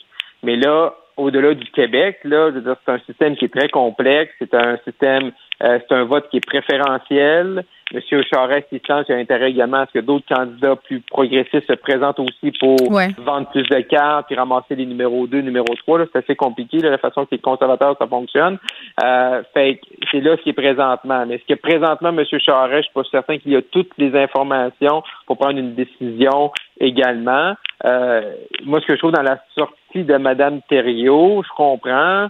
Et bon, il se sent attaqué. Mme Andelade n'a pas, pas, pas, défendu M. Charret, mais à partir de ce moment-là, euh, ça remet ça, hein, ça remet ce sujet-là, puis on en reparle aujourd'hui. Fait qu'il faut pas que ça perdure non plus deux, trois semaines à l'Assemblée nationale à chicaner sur M. Charret s'il va être capable de se présenter à la chefferie. En tout cas, lui, s'il se présente à la chefferie, j'espère que son discours est prêt pour euh, faire table rase du passé, qu'on regarde vers l'avant. Merci à vous deux. À demain. Bye bye. à demain. Vous écoutez Geneviève Peterson. Cube Radio. Luc La Liberté est là. Salut, Luc. Oui, bonjour Geneviève. J'ai pas entendu Marc-André. Alors, est-ce qu'il y va, M. Charret, ou pas? Ah, il prend encore la température de l'eau. C'est ce que je conclurais euh, suite à notre échange. Il est ah. en Floride avec sa femme. Là, donc, euh, il dit pas oui, il dit pas non, ce qui est toujours euh, peut-être le signe que l'annonce se fera bientôt. J'avais hâte que tu débarques à l'émission, Luc, parce que l'Ukraine, on n'a pas encore abordé trop cette thématique-là parce que, bon, j'aime toujours trouver des experts qui savent de quoi ils parlent pour parler surtout de ces sujets-là de tension. Parce que là, ça grimpe entre les États-Unis et la Russie. Il y a des gens qui disent que l'invasion imminente de l'Ukraine, euh, c'est presque chose faite. Là. Euh, on, pense quoi de ça? Là? Ben écoute, on a vraiment ce qu'on appelle dans, le jargon parfois un balai diplomatique euh, on envoie des signaux qui, qui sont contraires. Puis il faut mm. voir euh, à la fois dans les pays concernés, comme ce qu'on envoie comme message dans, sur la scène internationale, il faut essayer de décoder un peu ce qu'on tente d'envoyer comme message. Mais d'un côté, on a M. Poutine qui dit, ben écoutez, nous, on est prêts puis on le fait. Là, la, la voie diplomatique, euh, J'exclus pas euh, qu'on bouge, hein, qu'il y ait un affrontement, mais je suis prêt à retirer des troupes. Et euh, écoute, pratiquement en même temps, comme si ça avait été synchronisé, on a monsieur, on a le, le, le président du, de, de l'OTAN qui dit euh, ben nous, on perçoit pas ça sur le terrain. Hmm. Et M. Biden qui finalement allonge le même message, vous propose un peu le même message, c'est il y a peut-être un peu une voie diplomatique, mais nous, on le perçoit pas encore sur le terrain, ce retrait-là. Donc, à la fois l'OTAN et les États-Unis pris isolément, séparément, disent euh, ce que M. Poutine avance, nous, on ne le perçoit pas, on ne le voit pas. De l'autre côté, ben, M. Poutine dit ben je le fais, comme pour montrer une bonne volonté, euh, mais tout est question de, de perspective là-dedans. C'est qu'envoie-t-on comme message à la communauté internationale? Est-ce qu'on est prêt à bouger? Est-ce que c'est nous qui provoquons le conflit, si conflit il y a? C'est un peu à ça qu'on c'est un peu à ça qu'on joue. Puis il y a bien sûr le message qu'on passe à l'intérieur du pays. Chez Poutine, on le sait, c'est son image d'homme fort, d'homme intelligent, rusé, mais qui ne reculera pas euh, devant le recours à la force. Chez Biden, ben lui, il, semble en tout cas que son image soit plus faible de ce côté-là. Il est critiqué de partout, impopulaire dans les sondages c'est jamais mauvais habituellement pour un président que de montrer une image de fermeté à mm. ses concitoyens quand il affronte quelqu'un comme Vladimir Poutine, justement. Tu sais que la reine autoproclamée du Canada, là, cette dame un peu luberlue, le Romana Didulo, mais on la traite de luberlue, mais elle a quand même euh, beaucoup de gens qui la suivent. Il fallait voir la haie d'honneur qui lui a été réservée à Ottawa. Euh, a fait un point de presse en direct de son lit hein, aujourd'hui, euh, Luc, de sa chambre d'hôtel, en fait, pour se prononcer sur ce qui se passe en Ukraine. Oui, elle dit que l'ONU devrait euh, reconnaître euh, l'Ukraine et qu'elle donne plein pouvoir à, Vladimir Poutine. Donc, tu vois, elle a réglé ça pour nous. Hey, c'est tout un raccourci, puis ça, fait. Écoute, Mais écoute, elle était dans un lit de chambre d'hôtel. Je pense qu'en termes de raccourci pour faire un point de presse, euh, on peut pas être mieux servi. Ça évite, tellement de négociations. Une, elle l'a dit. écoute. Donc, oui. écoute, ça va être ça va être particulièrement complexe. Puis ce qu'on ce qu'on parvient pas à déterminer là-dedans exactement, euh, c'est un, jusqu'où M. Biden est prêt à aller, parce qu'on l'entend, hein, il intervient régulièrement disant euh, vous allez subir des sanctions comme vous n'en mm. avez jamais eu. Oui, mais c'est comme la lettre de Justin Trudeau. Là. Faudrait, la lettre de la police d'Ottawa, pardon, manifestants d'Ottawa. Il faudrait arrêter de faire des menaces puis peut-être les mettre à exécution rendu là. là. Ben voilà, puis encore là, les, les menaces sont assez floues. Euh, et de l'autre, faut voir aussi ce que M. Poutine est prêt à risquer là-dedans. Euh, la, planète a les yeux rivés en raison des jeux d'alliance, mais aussi parce que l'Ukraine, c'est loin d'être un pays secondaire sur l'échiquier mondial, dans l'économie mm. mondiale. C'est un pays qui a énormément de ressources, c'est un pays qui approvisionne euh, une partie de l'Europe, des joueurs importants comme comme l'Allemagne. Donc c'est pas pour rien qu'on a mm. tous les yeux rivés vers ça. Ça pourrait dégénérer assez rapidement. Mais je répète, on a beaucoup de difficultés à identifier clairement, du moins de ce qui ressort. Euh, un, on sait que M. Biden n'est pas prêt à intervenir directement, mais il pourrait soutenir une offensive. On peut faire ça euh, de, façon indirecte ou en soutenant à partir de l'extérieur. M. Poutine, moi, je pense, il rêve. Non seulement il rêvait de la Crimée depuis longtemps, mais il rêve de, ses, de récupérer ses partisans pro-russes. Mais à quel coût? Hein? Qu'est-ce qu'il est prêt à risquer dans l'aventure pour aller chercher ce territoire-là dont il rêve depuis au moins 25-30 ans, ben, on est encore dans l'expectative. Il y a encore, je pense, une place effectivement au langage diplomatique, mais j'ai comme changé un peu dans les dernières semaines. Et je pensais que c'était d'abord euh, une guerre, finalement, une espèce de bras de fer, hein, c'était comme une guerre froide. Euh, J'exclus pas la possibilité que M. Poutine avance. Si j'avais à parier, j'irais peut-être plus vers ça présentement. Hmm. Et euh, on, devrait être fixé, d'après moi, bientôt dans ce jeu-là, dans ce rapport de force le fabricant d'armes euh, Remington qui va donner une somme importante aux familles euh, des victimes de la tuerie de Sandy Hook. Oui, écoute, je ne sais pas si nos auditeurs se souviennent bien de cette fameuse tuerie, ça s'est passé. Moi, je m'en souviens. Ah, écoute, j'ai, Mes enfants étaient à l'école, puis j'avais le goût d'aller les chercher, même si ça n'avait aucun rapport. Ben voilà, comme parent, tu peux pas. Euh, on a beau agir comme analyste, comme commentateur, puis être habitué de prendre une certaine perspective quand on ouvre le feu sur des enfants dans une école primaire, je veux dire, c'est comme si on mettait le doigt sur ce qu'il y a de plus odieux, de plus gratuit. s'est fauché, bien sûr, des jeunes vies qui, qui, qui, ont absolument rien vécu ou presque encore. Donc, bien entendu, on, on était touché par ce drame-là, mais depuis des années, je surveillais ce dossier-là parce que ça, ça a pris toutes sortes de directions. Euh, D'abord, Obama avait tenté, puis on lui avait reproché d'ailleurs d'instrumentaliser les enfants, mais il avait tenté, lui, de secouer le Congrès en disant si vous ne bougez pas, les politiciens, au plan législatif, après quelque chose aussi gratuit que ça, hmm. euh, c'est décourageant. C'est l'art ben, Il avait raison, j'ai envie de te dire ça. Ben voilà, finalement, ça, ça a peu bougé dans, dans ce dossier-là. Et ensuite, pire, probablement, en tout cas, aussi grave pour le, le, le, le, le deuil qu'on a dû faire de proches qui sont morts dans, dans cette, dans cette tuerie-là. Il y avait eu toutes les campagnes de désinformation, les complotistes. Et là, il semble que finalement, il y a un peu de lumière au bout du tunnel peut-être que nos auditeurs se rappellent d'Alex Jones qui avait nourri la désinformation puis qui a été reconnu coupable finalement. Lui disait que tout ça, hein, c'était un scénario en très mauvais français, ça avait été stagé, c'était une mise en scène, c'était des acteurs hein, qui et non pas des enfants qui étaient qui étaient morts. Donc, lui Marjorie, euh, Marjorie Taylor Greene n'était pas embarquée dans ce narratif-là aussi à un moment ben donné? Voilà, elle est elle est toujours à la limite. Imaginez ce qu'il y a de pire en termes de désinformation, puis en termes, là, on parle vraiment de, de, de vulgarité en termes de, de, de, valeur puis de respect de la dignité humaine. Elle est toujours à la limite de ça. Donc, c'est très, très clair. Là, elle en fait son pain et son beurre, comme Jones le faisait aussi dans les, émissions, dans les ragots qu'il véhiculait. elle avait eu un entretien avec lui, si je me rappelle bien, là, dans une rue, là, on le voyait. Tout à fait. Alors, aujourd'hui, ben, c'est-à-dire hier, c'est annoncé, mais ce dont on parle aujourd'hui, c'est une autre bonne nouvelle. Hmm si on pense à la lutte pour limiter, euh, quelque part pour responsabiliser les manufacturiers d'armes à feu, c'est la première fois dans l'histoire des États-Unis, dans le contexte d'une tuerie de masse, un armurier euh, va dédommager les familles. La somme, on se dira que la somme est symbolique, on ne peut pas remplacer une vie perdue, bien entendu. Mais Remington, donc, est reconnu coupable et va euh, sortir 73 millions de dollars pour euh, les familles qui avaient procédé à, ce recours.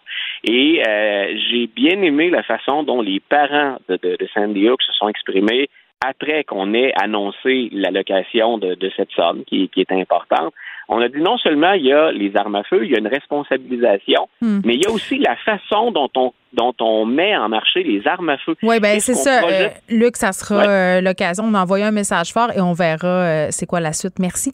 Tout à fait. Bye, bonne Geneviève Peterson.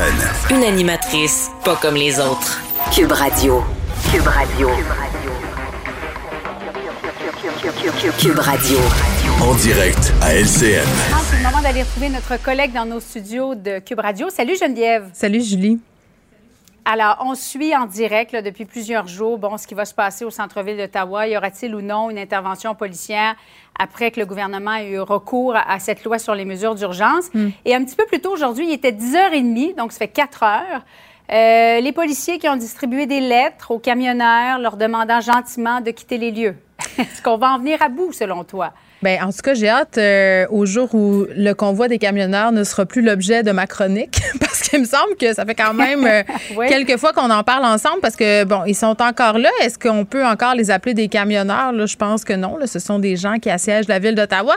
Tout ça se passe, euh, ces missives-là qui ont été distribuées dans la foulée de la démission du chef de la police d'Ottawa, M. Slowly. Puis, écoute, moi, là, mon intention, c'était pas de rire de cette lettre-là, Julie, pour de vrai. Je me dis, à il faut, faut, faut les mettre au courant de ce qui les attend. Là, ça fait comme 15 jours qu'on leur dit, mais là, à un moment donné, il faut écrire ça noir sur blanc. Donc, je pouvais comprendre la démarche, mais quand je l'ai lu, la lettre, euh, je l'ai trouvée un mhm. peu mollassonne. sais, je me suis dit, bon, écoutez, moi, si je suis rendue là, à un point où je me suis installée à Ottawa. Ça fait 20 jours que tu es là avec tes enfants. Les enfants, j'ai bâti, j'ai bâti un spa, je prends mon bain, euh, j'ai construit des kiosques où je sers de la nourriture. C'est pas une petite lettre de la police d'Ottawa écrite au conditionnel qui va me faire changer d'idée ou on me semi-menace, parce que vraiment, là, c'est pas très clair les conséquences. On, je l'ai dit, c'est au conditionnel, c'est le mot-clé. Donc, on pourrait m'arrêter. Je pourrais faire face à des conséquences gravitissimes. Je pourrais perdre mon permis.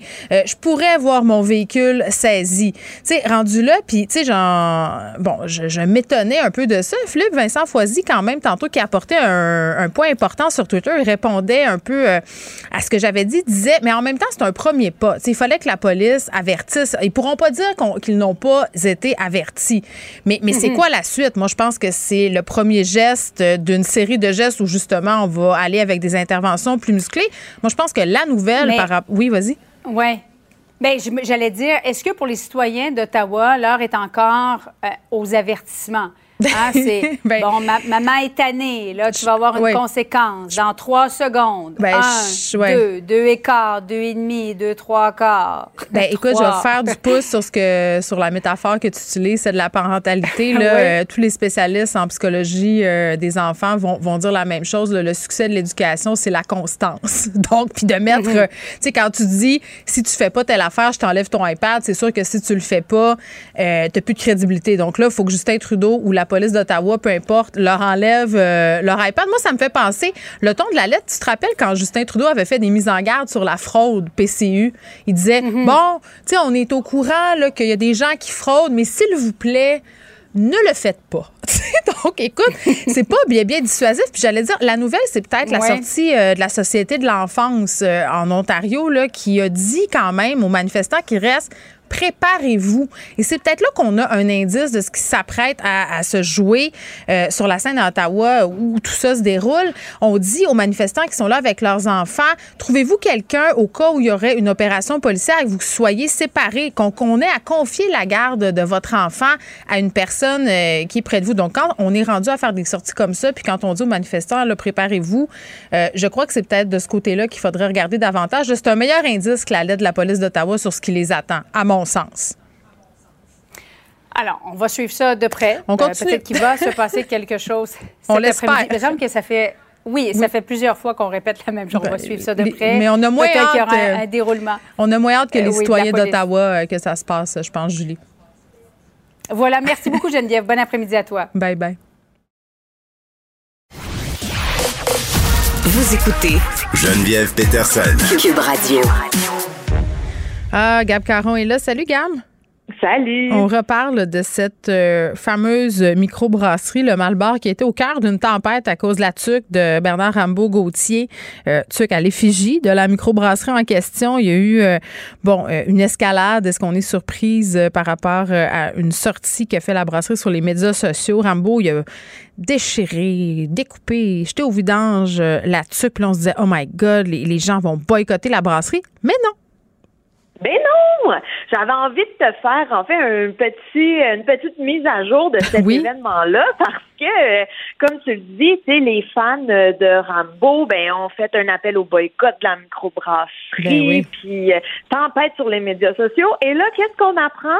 Eh bien, l'appel au boycott a eu l'effet inverse parce que la microbrasserie a remarqué une hausse de ses ventes et euh, des commandes un peu partout hmm. au Québec je trouvais ça quand même, Mais à tel point, comme retour du balancier. À tel point qu'il y avait des endroits où c'était rendu impossible de trouver leurs produits. Les tablettes avaient été vidées, notamment dans le coin de Québec. Oui, vraiment, parce que ce qu'il faut savoir, c'est que bon, la microbrasserie là, est pas, euh, leur bière est pas seulement disponible à la microbrasserie comme telle dans leur point de vente. Ils ont vraiment plusieurs points de vente partout au Québec. Mais j'ai trouvé sage quand même les propriétaires. Ils se sont dit, hey, on le sait que c'est peut-être un effet temporaire. Donc, avant d'augmenter notre production, on va se laisser quelques mois là pour voir si on sera toujours en demande. Mais je trouve ça le fun parce que visiblement, une microbrasserie d'ici qui, euh, ben, que, plusieurs nouveaux buveurs vont découvrir. Donc ça, je leur souhaite que ça continue. Oui, puis ça partait pas d'une bonne place, donc on est d'autant plus contente. Euh, une prison qui cherche des volontaires. Oui, on est euh, on est en Suisse et les Suisses ont pu voir une publicité qui disait euh, cherche volontaire pour passer quelques jours en prison. Mais pourquoi? Euh, c'est pas une blague, hein. c'est vraiment important de le préciser. C'est vraiment les autorités qui euh, cherchent des habitants du canton de Zurich pour venir en fait tester un nouvel établissement carcéral qui va bientôt ouvrir ses portes. Donc, euh, tu sais, ils veulent, c'est ça, s'assurer euh, que, que, que, les gardiens se familiarisent avec l'établissement, avec les protocoles. Donc, ils demandent des volontaires. Mais ça me fait penser euh, à ce concept. Bon, ben évidemment, ça, c'est un hôtel. Là. Euh, puis je me rappelle plus du nom. Je pense que c'est l'hôtel de la vieille prison, mais je suis pas certaine. Euh, ça a été fait dans une ancienne prison à Trois-Rivières. Tu peux aller dormir là, mais, mais c'est dans des petites chambres. Moi, je, je comprends pas l'idée, honnêtement. Donc, je comprends encore moins l'idée d'aller tester les installations d'une prison euh, pour voir si les prisonniers seront bien accueillis, parce que je pense que c'est ça le but, là.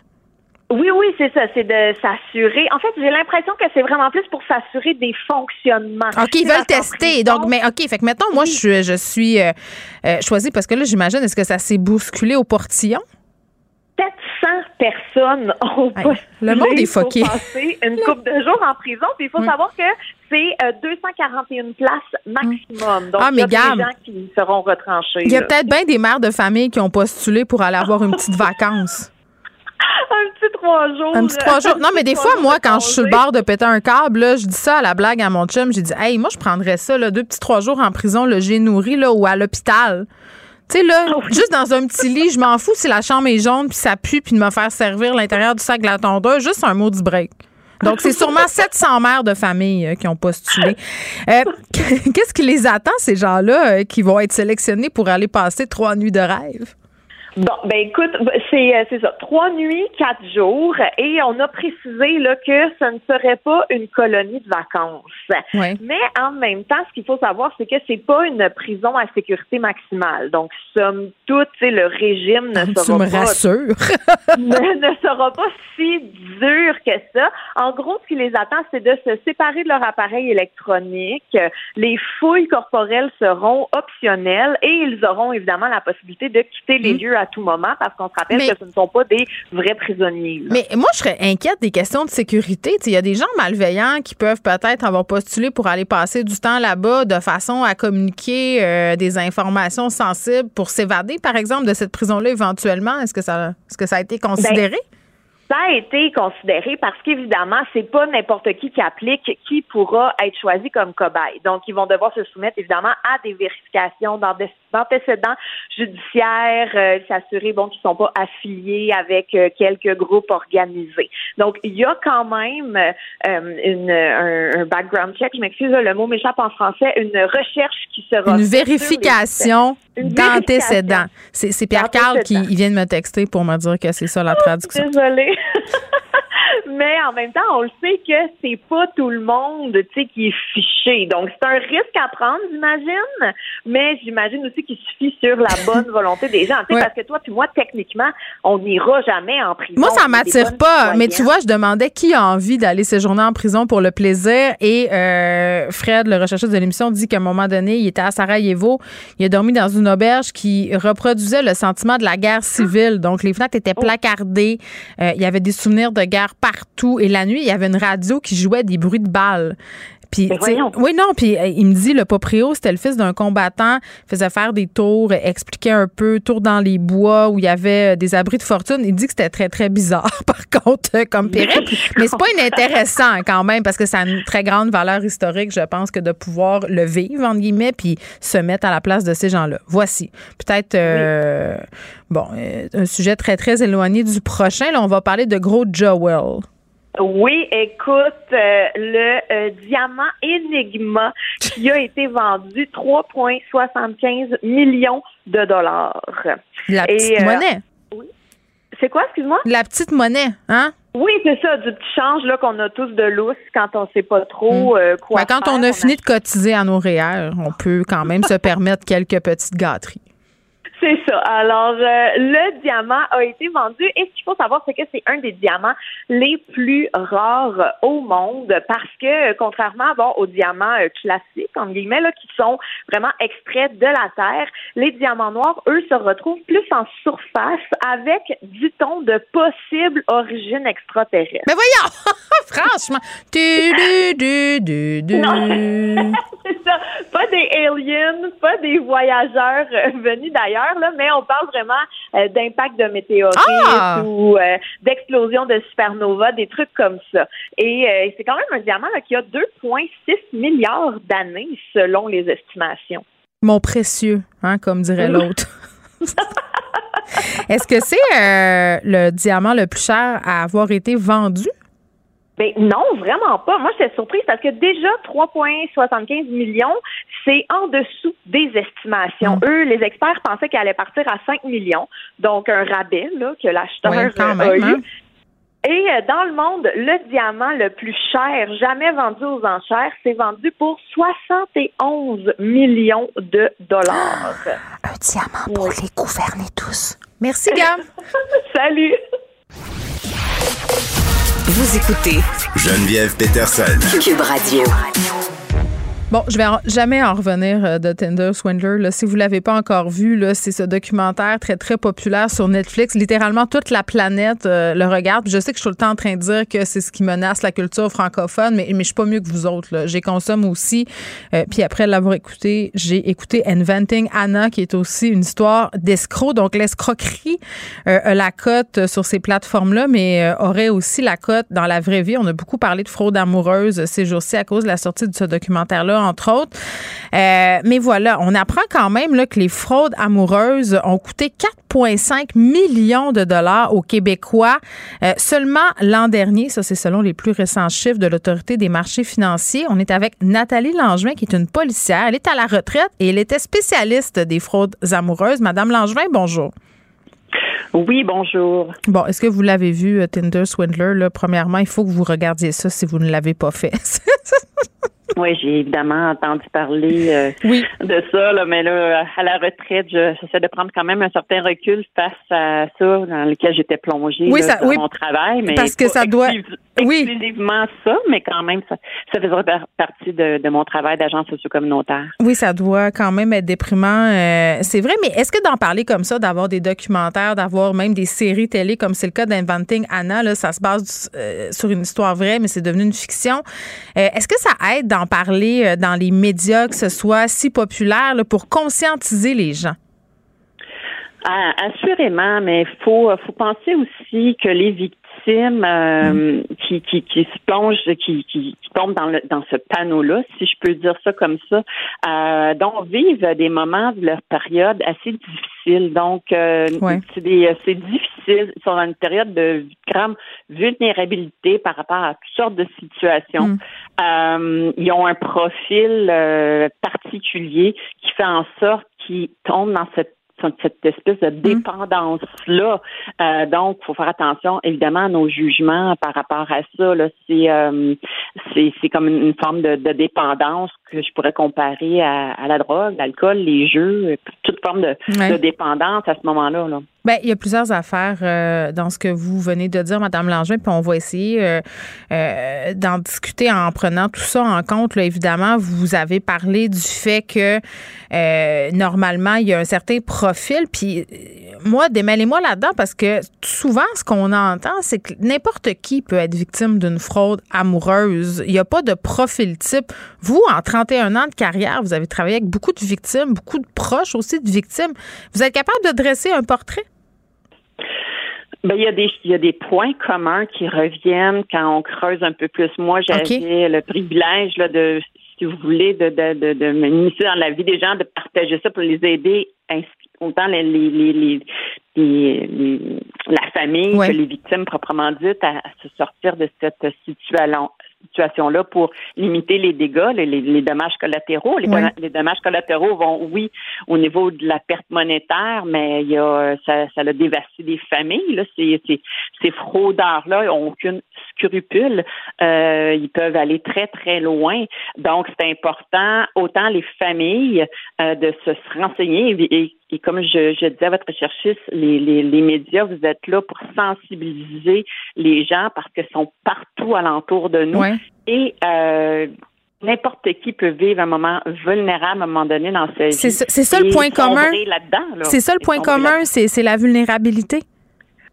Oui, absolument. C'est euh, les, les, euh, les fraudeurs vont exploiter des valeurs familiales, des valeurs sociales, mm. euh, des moments. ils vont le hameçonnage va faire en sorte que des personnes, dans un moment particulier, particulièrement dans leur vie, là, le moment et sont vulnérables, donc vont avoir besoin d'une écoute, vont avoir besoin d'être valorisés, vont avoir besoin.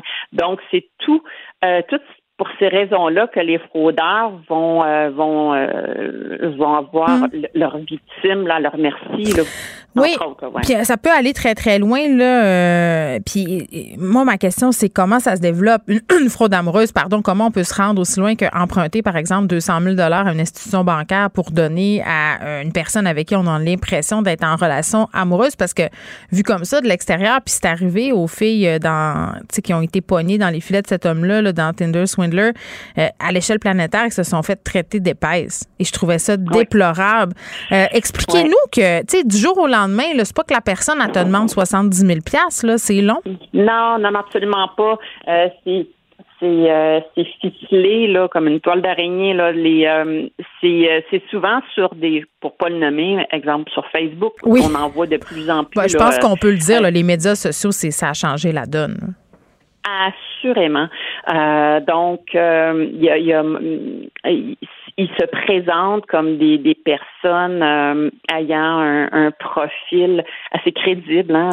C'est un policier, un, un, militaire, donc souvent d'origine française, donc qui, qui nous ressemble avec une vie occidentale. Mm-hmm. et puis, tranquillement, ben, vont gagner le cœur de ces personnes-là, autant les hommes que les femmes. Donc, en, créant un sentiment de confiance, euh, donc en, amenant euh, ces gens-là virtuellement à tomber, à développer des sentiments. Euh, donc, c'est clair, ça, c'est toutes les personnes que j'ai pu rencontrer, c'est un dénominateur commun. Mm. Donc, aussi euh, naturel que de tomber en amour de façon virtuelle, comme ça arrive à mm. plein de monde tous les jours. Et puis là, ben, s'enclenche le, le, les, demandes. C'est jamais 200 000 d'un coup, jamais, jamais, jamais qu'on a vu, c'est de l'accumulation qui euh, fait que, que le, le, montant global s'est rendu jusque-là. Mais euh, c'est souvent des petits des, des, des, sommes plus hmm. petites, si je peux dire comme ça. Puis euh, comment. Comment elles se sentent, les victimes, quand elles prennent conscience qu'elles ont été flouées? Écoutez, j'ai à peu près tout vu. J'ai euh, des gens pour lesquels euh, des personnes que autant comme je dis hommes-femmes m'ont quand même traduit, confié que ils ont ils ont tellement manquer d'amour dans, dans leur vie, euh, donc des relations amoureuses non satisfaisantes, que de se faire euh, euh, dire des compliments chaque jour, de se faire donner de l'amour, comme je dis, virtuellement par téléphone, tout ça. Et mm. écoute, ça n'avait pas de prix pour eux. Et il y en a d'autres qui ont réussi finalement aussi à s'en sortir. Là, soit suite à l'intervention de professionnels, euh, soit du CLSC ou des familles qui sont venues euh, en, aide. Et puis, le, on réussit à convaincre ou à faire réaliser à ces personnes-là qu'elles étaient dans des euh, en train de, de, dilapider le patrimoine familial. Puis ça, je le vois, je le ah, ben évidemment, là, oui, évidemment. Mettre des maisons en garantie aussi, là, ça peut aller jusque-là. Oui, mais euh, ça, euh, de moins en moins, encore là, grâce à, mais les, fraudeurs se raffinent ici et utilisent Google euh, Earth, Google Maps pour dire, regardez, oui, j'ai une maison sur cette rue-là, à tel endroit, tu vois, il y a un parc derrière, il envoie toutes sortes. C'est tellement bien ficelé, là. C'est, c'est, c'est, des menteurs et des, des comédiens professionnels, plus que je veux dire, dans le, le fait d'inventer des choses, là, puis de rendre ça ultra crédible. Ben oui, puis est-ce que la plupart du temps, ces gens-là agissent seuls ou ce sont des réseaux organisés? Ben, la littérature euh, vont, ou les enquêtes euh, policières qu'il y a pu y avoir ici, même au Québec, ont démontré que oui, c'est des réseaux organisés. Euh, mm. bien entendu. Euh, c'est euh, par rapport à la l'arnaque amoureuse internationale. Bien, il y a plusieurs formes d'arnaque amoureuse. Là, je veux dire, mm. comme vous dites, il y en a qui ça arrive entre Québécois vers des Québécois, mais il y a, là, on parle, moi je fais je fais référence ici à la l'arnaque amoureuse internationale. Mm. Vous parlez tantôt d'un grand sentiment de solitude, de personnes qui ont manqué d'amour. Est-ce qu'avec la pandémie, euh, justement, ça a jeté les bases pour que ces gens-là aient plus de latitude pour repérer euh, parce qu'ils ont pu tabler sur cette solitude-là, justement? Absolument. Euh, il y a plusieurs familles qui ont j'ai eu un cas juste avant de partir pour la retraite des des, des, des, personnes qui sont moins familières, je peux dire, avec les, les tout ce qui est Internet, Facebook, les réseaux sociaux, mm. et puis se retrouver euh, durant la pandémie, du moins, le isolé, donc euh, tombe malheureusement sur ces personnes-là qui sont euh, euh mal intentionnées. Euh, ben euh, oui, on a, mais on a évité euh, des catastrophes en, en, intervenant avec des travailleurs sociaux, évidemment. Puis mm. et, le, le, le, rôle des médias, évidemment, c'est d'en parler. Toute forme de fraude se doit d'être partagée, d'être et les médias jouent un grand rôle mm. pour euh, mm. prévenir et ressensibiliser. Vous me parliez des familles tantôt, vous me disiez, euh, Madame Langin, que c'était pas toujours évident pour les proches, tu sais, puis quand on est, par exemple, la fille de quelqu'un ou le fils de quelqu'un ou qu'on a une sœur, puis qu'on le voit, là, nous, avec nos yeux qui sont pas tout énamourés, là, que cette histoire-là, c'est louche. Euh, c'est difficile d'approcher ces gens-là parce que c'est comme si on allait crever leurs rêves. Qu'est-ce que vous suggérez aux familles de faire euh, quand... Ouais? Oui, ben écoutez, d'emblée, euh, surtout quand on parle d'aînés, il y a toujours la, la, ligne aide à aîné là qu'on peut assurément euh, prendre euh, le téléphone et appeler là. Euh, il y a de plus en plus les, intervenantes des CLSC à l'intérieur du Québec là, qui sont de plus en plus formées même à intervenir auprès de ces victimes-là parce que ça fait, comme on, l'a vu, beaucoup de dommages. Oui, au niveau monétaire, mais ça va, c'est beaucoup plus large que là, que ça. Les les fraudeurs vont isoler euh, pour avec euh, toutes sortes de moyens. Les familles euh, donc vont faire de la sextorsion.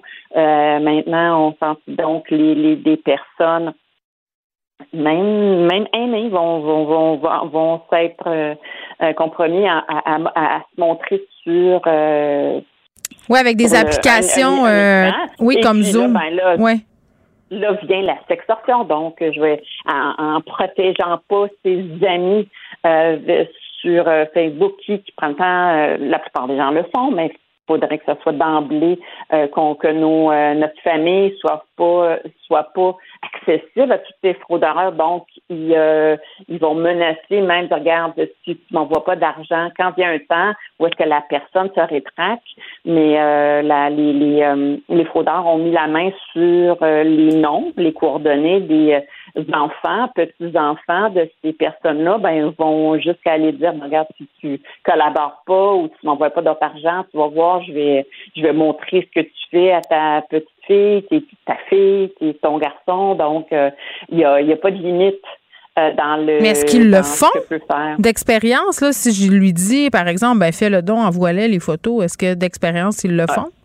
Ils, ils peuvent aller jusqu'à communiquer euh, effectivement avec oui, parce que les amis, euh, s'ils sont pas protégés sur ces réseaux-là, ben sont, sont publics. Donc euh, oui, c'est j'ai vu euh, dans des cas où est-ce que les, euh, les sont allés jusqu'à à prendre contact avec euh, les hmm. membres de la famille. Ça nous rend euh, bien suspicieux, tout ça. C'est, en tout cas, euh, à la lueur de tout ce qu'on apprend. 4,5 millions quand même, c'est énormément d'argent. C'est seulement au Québec, ça, Madame Langevin, l'an dernier. Là, c'est ce que nous ont coûté les fraudes amoureuses aux gens qui les ont vécues, à leurs proches, à leur, à leur famille.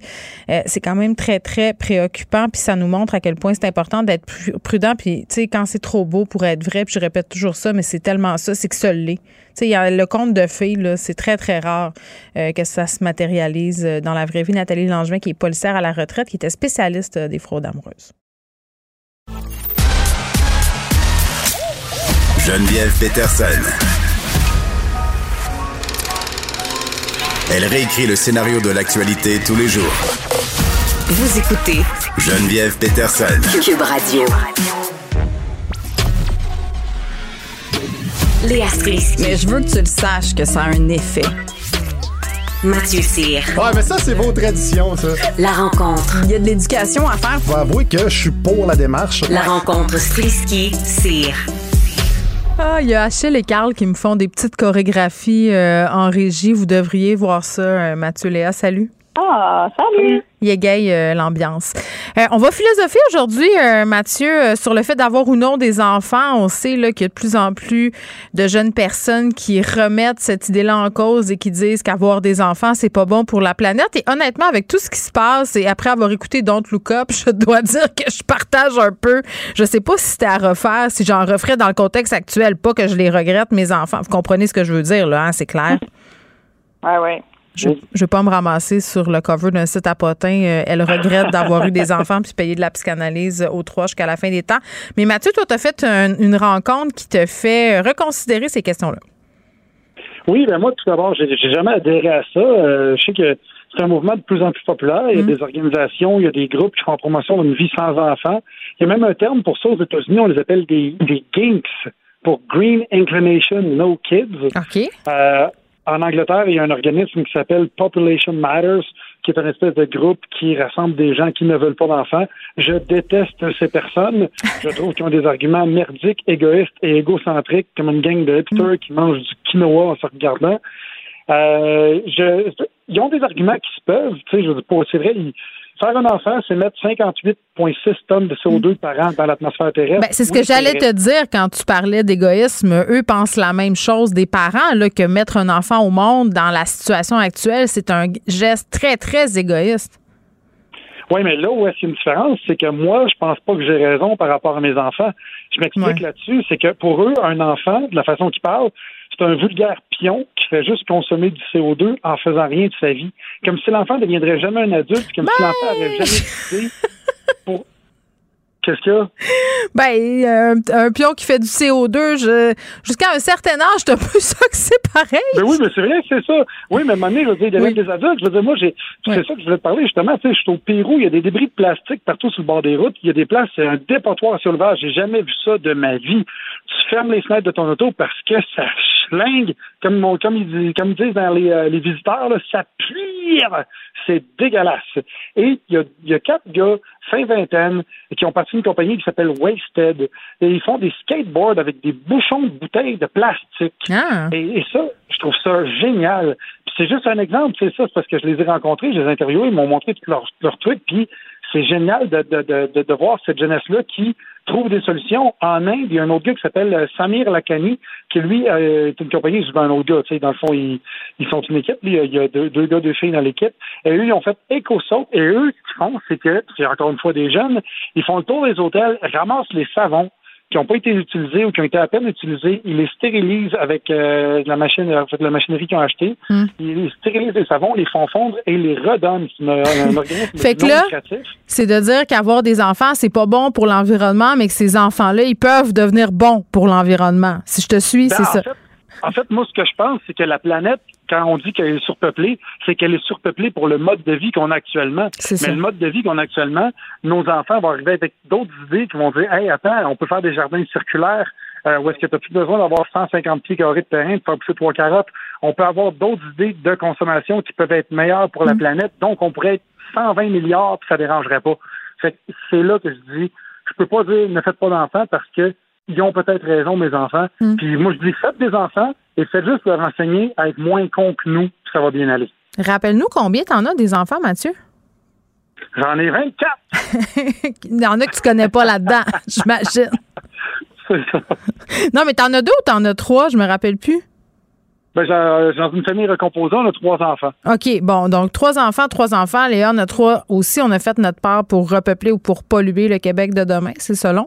Euh, toi, Léa, est-ce que tu as déjà euh, réfléchi à cette question-là euh, philosophique des impacts environnementaux de se reproduire?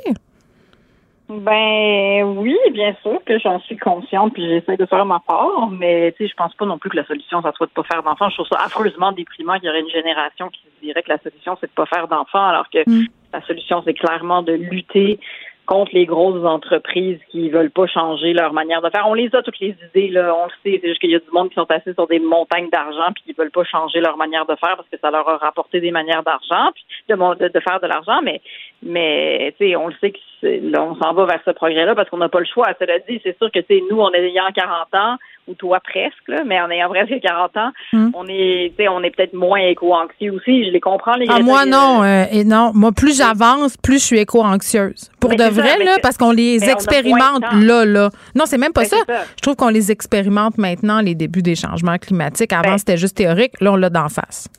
Oui, c'est ça. Puis tu sais, après, là où je regrette évidemment pas d'avoir fait, fait des enfants, mais c'est peut-être pas pour des questions climatiques ou, environnementales que j'ai déjà angoissé. J'ai déjà angoissé sur le, la violence de notre monde. C'est quand il y avait des vagues d'attentats euh, que je, je me disais, c'est quoi ce monde dans lequel j'ai mis mes enfants? Je veux dire, le Bataclan, tout ce genre de choses-là. Tu sais, c'est c'est sûr que j'ai je comprends l'anxiété là je comprends de ne pas vraiment savoir vers quoi on s'en va puis la mm. pandémie a pas aidé fait que je, je, comprends ceux qui ont 20 ans en ce moment de se demander, coudon, ça vaut-tu la peine quelque part? Moi, mes filles, mes filles me disent tout le temps la chose suivante euh, parce qu'elles me disent toutes les deux qu'elles veulent pas d'enfants. Puis par ailleurs, moi, je disais la même chose à leur âge.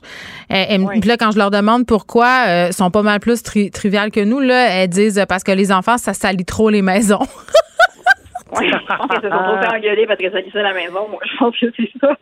Oui, je pense que si je m'étendais sur le grand divan de la psychanalyse, euh, ça pourrait être en partie euh, une explication. Euh, le mot en R, Léa, pour reconstruction du Canadien de Montréal. Ben oui, j'ai lu une belle entrevue de notre sauveur à tous, Martin Saint-Louis, ce matin, que Jonathan Bernier a fait dans le Journal de Montréal. Hmm. puis je trouve ça intéressant d'entendre Martin, Martin Saint-Louis parler parce que je sais pas comment ça se fait, mais je comprends quand il parle. Euh, et ah généralement, ben oui, et normalement, il y a comme un espèce de jargon de hockey que je, je comprends pas. Là, je veux dire, moi, ce que je comprends au hockey, c'est les émotions, puis l'histoire, puis ce qui est en train d'arriver, puis les joueurs, puis les, les bonhommes. Là, c'est ça que je suis. Mais je, pense que c'est parce que Martin Saint-Louis il a tellement d'expérience en tant que joueur qu'on dirait que ça lui donne une espèce de crédibilité aux yeux du public et sûrement des joueurs, parce que tu as, comme envie de le croire plus que les autres. on dirait que ça vient de son fond. Puis je, je trouve ça, je ne dis pas qu'il va sauver le Canadien. Déjà, je trouve ça triste qu'on doit parler. Mais, mais attends, j'ai une question. Quand, tu dis, je comprends quand tu parles, qu'est-ce que tu as compris? Qu'est-ce qu'il a dit que tu as fait comme Ah ouais, je catch. Ben, il parlait de comment est-ce qu'il trouvait ça frustrant de garder les joueurs dans des systèmes, en fait. Et j'avais l'impression que puis tu sais, c'est un peu comme un chef d'entreprise. Là, si tu gardes tes employés toujours dans des espèces de recettes, puis en humour, c'est un peu la même chose. Tu sais, quand tu commences, tu arrives en humour, tu as l'impression qu'il y a des recettes qui ont déjà fonctionné, puis on veut te faire rentrer dans cette recette-là. Puis quelquefois, c'est frustrant mhm. parce que tu as l'impression que tu pourras pas t'exprimer à l'extérieur de ce cadre-là. Ben, l'autre fois, il faisait un petit euh, topo là-dessus sur comment est-ce que lui, comme joueur, très souvent, il avait eu l'impression qu'on voulait le faire rentrer dans un système de jeu, puis que ça l'avait brimé dans sa carrière, puis que là, il avait envie de défaire tous ces systèmes-là qui ont été euh, imposés aux joueurs, euh, puis brasser un peu ça, puis un peu, genre, penser à l'extérieur de la boîte, comme disent nos, amis les Anglais. Puis, tu sais, c'était bref, mais on aurait dit que je comprenais. J'étais comme, ah, j'avais jamais pensé à ça. Peut-être que les joueurs sont fâchés de comment on leur dit de bouger sur la patinoire. C'était une révolte, c'est une mutinerie. une révolte. Mais, tu sais, cela dit, je suis contente que déjà, il se passe quelque chose, on voit bien, là, mais il est en train d'arriver quelque chose. Bon, là, on a perdu Toffoli, puis on sait qu'ils vont tous rebrasser la cage, puis là, je vais pleurer parce que je Là, on parle d'années, là. Moi, ce que j'ai lu, euh, puis mes connaissances en hockey vont s'arrêter là, là, du moins l'analyse, c'est que ça va prendre des années avant de se rebâtir un club qui a de l'allure. Ben, c'est sûr. Puis c'est un petit peu déprimant parce qu'il y a deux secondes, on était la belle princesse qui s'en allait au bal. Là. il y a deux secondes. Fait que là, je sais pas comment ça se fait qu'on est en train de parler de reconstruction comme si euh, nos, notre Canadien, c'était genre les. Mais non, mais le carrosse s'est transformé en citrouille. Là. Si on poursuit la métaphore de la princesse, c'est pas mal ça. Ben oui, puis là, on, est revenu au début du film. Là, Martin Saint-Louis dit clairement que il pogne la fille qui sait pas encore qu'elle est belle. Il pogne la fille au début du film. Là, mm. là on va y enlever ses lunettes on va y faire un beau brushing, on va y trouver une robe. puis dans le fond, la fille, c'est Angelina Jolie, là. C'est toujours ça dans le film. ils ont mis une chemise carottée puis des lunettes, puis là, elle les, les enlève, puis tu fais eh!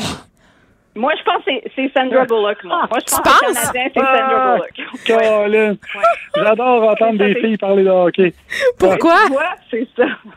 Mais c'est des très Ça parle de carrosse, de Cendrillon, de citrouille, d'Angelina Jolie, des brushing. Caroline, c'est beau. Ben, les gars aussi en ont des métaphores boiteuses. Hein. Ben, Veux-tu qu'on commence? On y est tellement oui, Il était temps qu'on arrive. Moi, je pense que le Canadien est dilaté à à peu près deux. Ça va être long avant qu'on accouche. Moi, je pense que c'est là qu'on est rendu. Dans des métaphores euh, de naissance et de périnatalité. oui, je suis complètement. Euh, est-ce qu'on va accoucher d'une souris? OK, là, j'arrête. Là, c'est Là, ça va beaucoup trop loin. Mais euh, Mathieu, je vais attendre ton analyse d'un sujet typiquement féminin pour demain. C'est son devoir. Oui, parfait. Moi, je tu vais nous parles de garage. de Transformer puis de G.I. Joe. Le mot muffler, s'il te plaît. On tient quelque chose. OK, à demain. à demain, bye. Geneviève Peterson. Brillante et éloquente, elle expose toutes les facettes de l'actualité. Culture et société. Salut Anaïs. Bonjour Geneviève. On va parler de Playboy aujourd'hui. On va parler de Playboy, rien de moins Oui, ça fait longtemps que j'ai Euh, pas euh, parlé de Playboy. Bon, ben allons-y. On se lance dans l'aventure ensemble. Ça a été annoncé euh, au mois de décembre dernier, la chanteuse Cardi B qui a été nommée directrice de la nouvelle plateforme Playboy. Bon, ben c'est sur euh, parce que Playboy n'est plus euh, n'est plus papier, version papier depuis euh, 2020. Et euh, en fait, la, ça c'est pas une nouvelle nouvelle en soi, mais au Super Bowl ce week-end, il y a la chanteuse Lizzo Geneviève qui est sortie disant qu'elle, elle aimerait ça faire Playboy, que c'est quelque chose qui l'attire depuis fort longtemps. Lizzo qu'on a vu quand même se dévêtir, se dénuder, je te dirais là, sur les médias sociaux à plusieurs reprises. Elle prend la pause, elle n'est pas gênée, accepte vraiment son corps, mais ça de l'avant, c'est magnifique. Puis là, je sais pas si c'est moi qui, excusez-moi l'expression, mais stock up, mais Playboy, moi, dans ma tête, c'est Hugh Geffner. J'ai de la misère, il y a du slap. Je sais qu'on, mais toi, si tu te dis Playboy, est-ce que tu penses au manoir Playboy automatiquement? Oui, puis les petits costumes de Bonnie, puis le spa avec l'espèce de chute là, où tout le monde allait avoir des ébats dans les années 90. Ben, c'est ça. Oui. C'est exactement ça l'affaire. Puis je suis tout à fait en accord. Écoute, en 2023, Playboy va célébrer son centième anniversaire. Euh, tu sais, Playboy, au niveau vraiment de la sexualité, euh, au niveau des femmes, là, ça nous a vraiment aidé. Là. Je suis pas du tout en train de dire que Playboy, ça ne, ça ne doit pas exister. Mais. euh, Mais entre autres à cause des articles, je pense. On a-tu perdu Anaïs? As-tu disparu? Est-ce qu'on a perdu? Ben non. Oui, on t'a perdu. Non, mais je faisais, je disais qu'on était triste d'avoir perdu Playboy, entre autres à cause des articles, parce que c'est souvent l'excuse qui était invoquée par ces messieurs pour consommer cette revue-là. Mais par contre, il y avait des articles qui étaient très, très bons dans Playboy. Ça, on peut pas. C'est vrai, là. C'est pas une joke. Non, mais je suis pas en train, c'est ça, de dire que Playboy euh, euh, n'était que négatif. Au contraire, ça a vraiment aidé la sexualité féminine, la sensibilité. Mais euh, moi, je, présentement, lorsqu'il est question de Playboy, j'ai juste le documentaire en tête, euh, publié récemment, publié récemment, Ouais. euh, où est-ce que de plusieurs euh, bonnies, je ne sais pas comment les appeler, des ex-playmates, qui racontent à quel point Hugh euh, ben, c'était toxique, tu comprends, puis que Mm. les, les filles, Ben- faisaient partie de Playboy, c'était un climat où tu ne pouvais pas Ben, quitter il décidait, des- hein. des. Hugh Geffner, là, dans son manoir, puis par ailleurs, euh, avait plusieurs concubines euh, à la fois, ce qui est en soi euh, dans son libre. euh, hein, il a le droit de faire ça, mais ces filles-là, euh, est-ce qu'elles elles étaient, en, tu sais, dans quelle position elles étaient? Moi, j'ai lu des affaires épouvantables, là, les obliger à avoir une certaine apparence, c'était toutes des blondes, euh, t'étais à sa merci. C'est ça, t'étais à sa merci, puis t'avais bien euh, d'affaires à faire ce qu'il voulait si tu voulais pas avoir à faire tes petites valises. Euh, moi, je l'ai pas vu, ce documentaire-là. Là. Par ailleurs, je suis très étonnée de d'avoir passé à côté de ça. Qu'est-ce qu'on apprend? Entre autres, tu dis des, des humiliations, euh, de la drogue? La drogue, c'est dans Secrets of Playboy. Puis là, c'est ça, tu sais, c'est beau tout ce qui se passe sur Internet, la nouvelle plateforme, mais on dirait que moi, présentement, j'ai vraiment juste euh, ce documentaire-là quand j'associe automatiquement à Playboy. Donc, c'est ça, des jeunes filles qui sont arrivées au manoir, Geneviève, qui euh, n'avaient jamais consommé de drogue, et là, tu te fais remettre du champagne, et finalement, à l'intérieur, c'est de la drogue, c'est de la cocaïne. Les filles, vraiment, qui avaient un horaire, là, tu es dans ta chambre de telle heure à telle heure, euh, tu ne peux plus sortir, exemple, à partir de 22 heures. Puis il y avait vraiment, on savait que le mercredi, on sortait, exemple, au centre-ville, et lorsqu'on revenait, il allait avoir euh, des rapports sexuels avec Hugh Geffner qui, lui, ne se protégeait jamais. Plusieurs Ah. femmes qui ont, euh, et ouais, qui ont mis de l'avant que Bill Cosby euh, les avait violées, dont une qui dit, excuse-moi, ça va être vraiment cru, mais qui souviens qu'il y avait tellement de sang euh, lorsqu'elle a couru jusqu'au hall de l'hôtel après une soirée. Donc, tu sais, tu lis tout ça, puis j'ai une association qui, qui pour moi qui ne hmm. fait pas présentement. J'ai de la difficulté, même Tu veux dire que Playboy, pour toi, sera toujours lié à ça, puis tu as de la misère. Mais je regardais parce que moi, Liso, je la connais pas bien, bien, là. Puis c'est vrai que, bon, j'allais voir son Instagram pendant que tu me parlais. Euh, c'est une fille quand même qui est relativement bien en chair, là. Est-ce que, euh, tu sais, elle dit qu'elle veut poser pour Playboy. Euh, est-ce que Playboy a refusé à cause de sa shape? C'est quoi? Non, absolument pas. C'est juste le fait que ce soit maintenant Cardi B qui soit à la tête de la direction artistique de Playboy, ben là, t'as une Liso qui dit ben moi j'ai envie de le faire. Tu sais, puis la nouvelle plateforme en soi, c'est magnifique. Là, Geneviève, je suis allée voir tantôt. Euh, je veux dire, la diversité au niveau de la couleur, au niveau du corps, euh, tu sais, c'est bien fait. Toutefois, à ce jour encore, je ne sais pas si c'est moi qui a de la comme des fois des artistes, certains disent mm. on doit faire la part entre l'artiste et la personne. Moi, présentement, quand il est question de Playboy, surtout que c'est sorti il n'y a pas si longtemps qu'il y a un livre qui va sortir de Playmat, je trouve juste c'est particulier. Là, alors que là, Playboy euh, a envie de revenir, qu'il y a plusieurs filles qui ont été au manoir pendant des années. Euh, certaines disent vraiment avoir subi des dépressions, avoir eu de la difficulté à s'en sortir tellement il y a eu de la drogue, il y a eu des viols. Et là, on met ça de côté, on balaisse ça, saluant euh, la, direction d'une certaine Cardi B, alors que c'est pas beau ce qui s'est passé dans les dernières années. Mais qu'est-ce qui devrait être fait, selon toi, pour euh, faire table rase? Oh, mais à coup de pas, je sais pas. J'ai j'ai pas la réponse à ça. J'aimerais ça m'avoir des excuses. J'aimerais ça que une Cardi B explique aussi concrètement, mis à part, j'ai toujours aimé Playboy parce que ça met la sexualité de l'avant. Oui, fait, je comprends. Mais en même temps, lorsque tu sais ce qui s'est passé dans ce manoir-là, qu'il y a eu des, pas, euh, des orgies. C'est pas aussi une façon un peu facile de se dédouaner tout ça que de mettre une femme à la tête.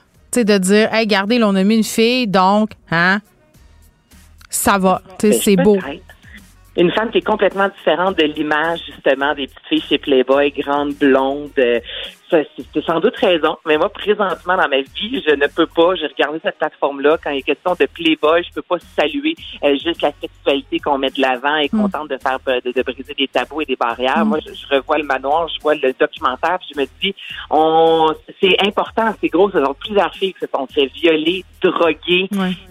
Ben, je vais aller, euh, je vais aller le voir euh, ce documentaire-là. C'est peut-être pas ce soir parce que j'ai pas envie de finir trop déprimé. Puis par ailleurs, il y a un film qui a été fait sur Larry Flint aussi, qui est le fondateur euh, de Pentas, qui était le concurrent de Playboy. C'est pas tellement reluisant non plus, disons ça comme ça.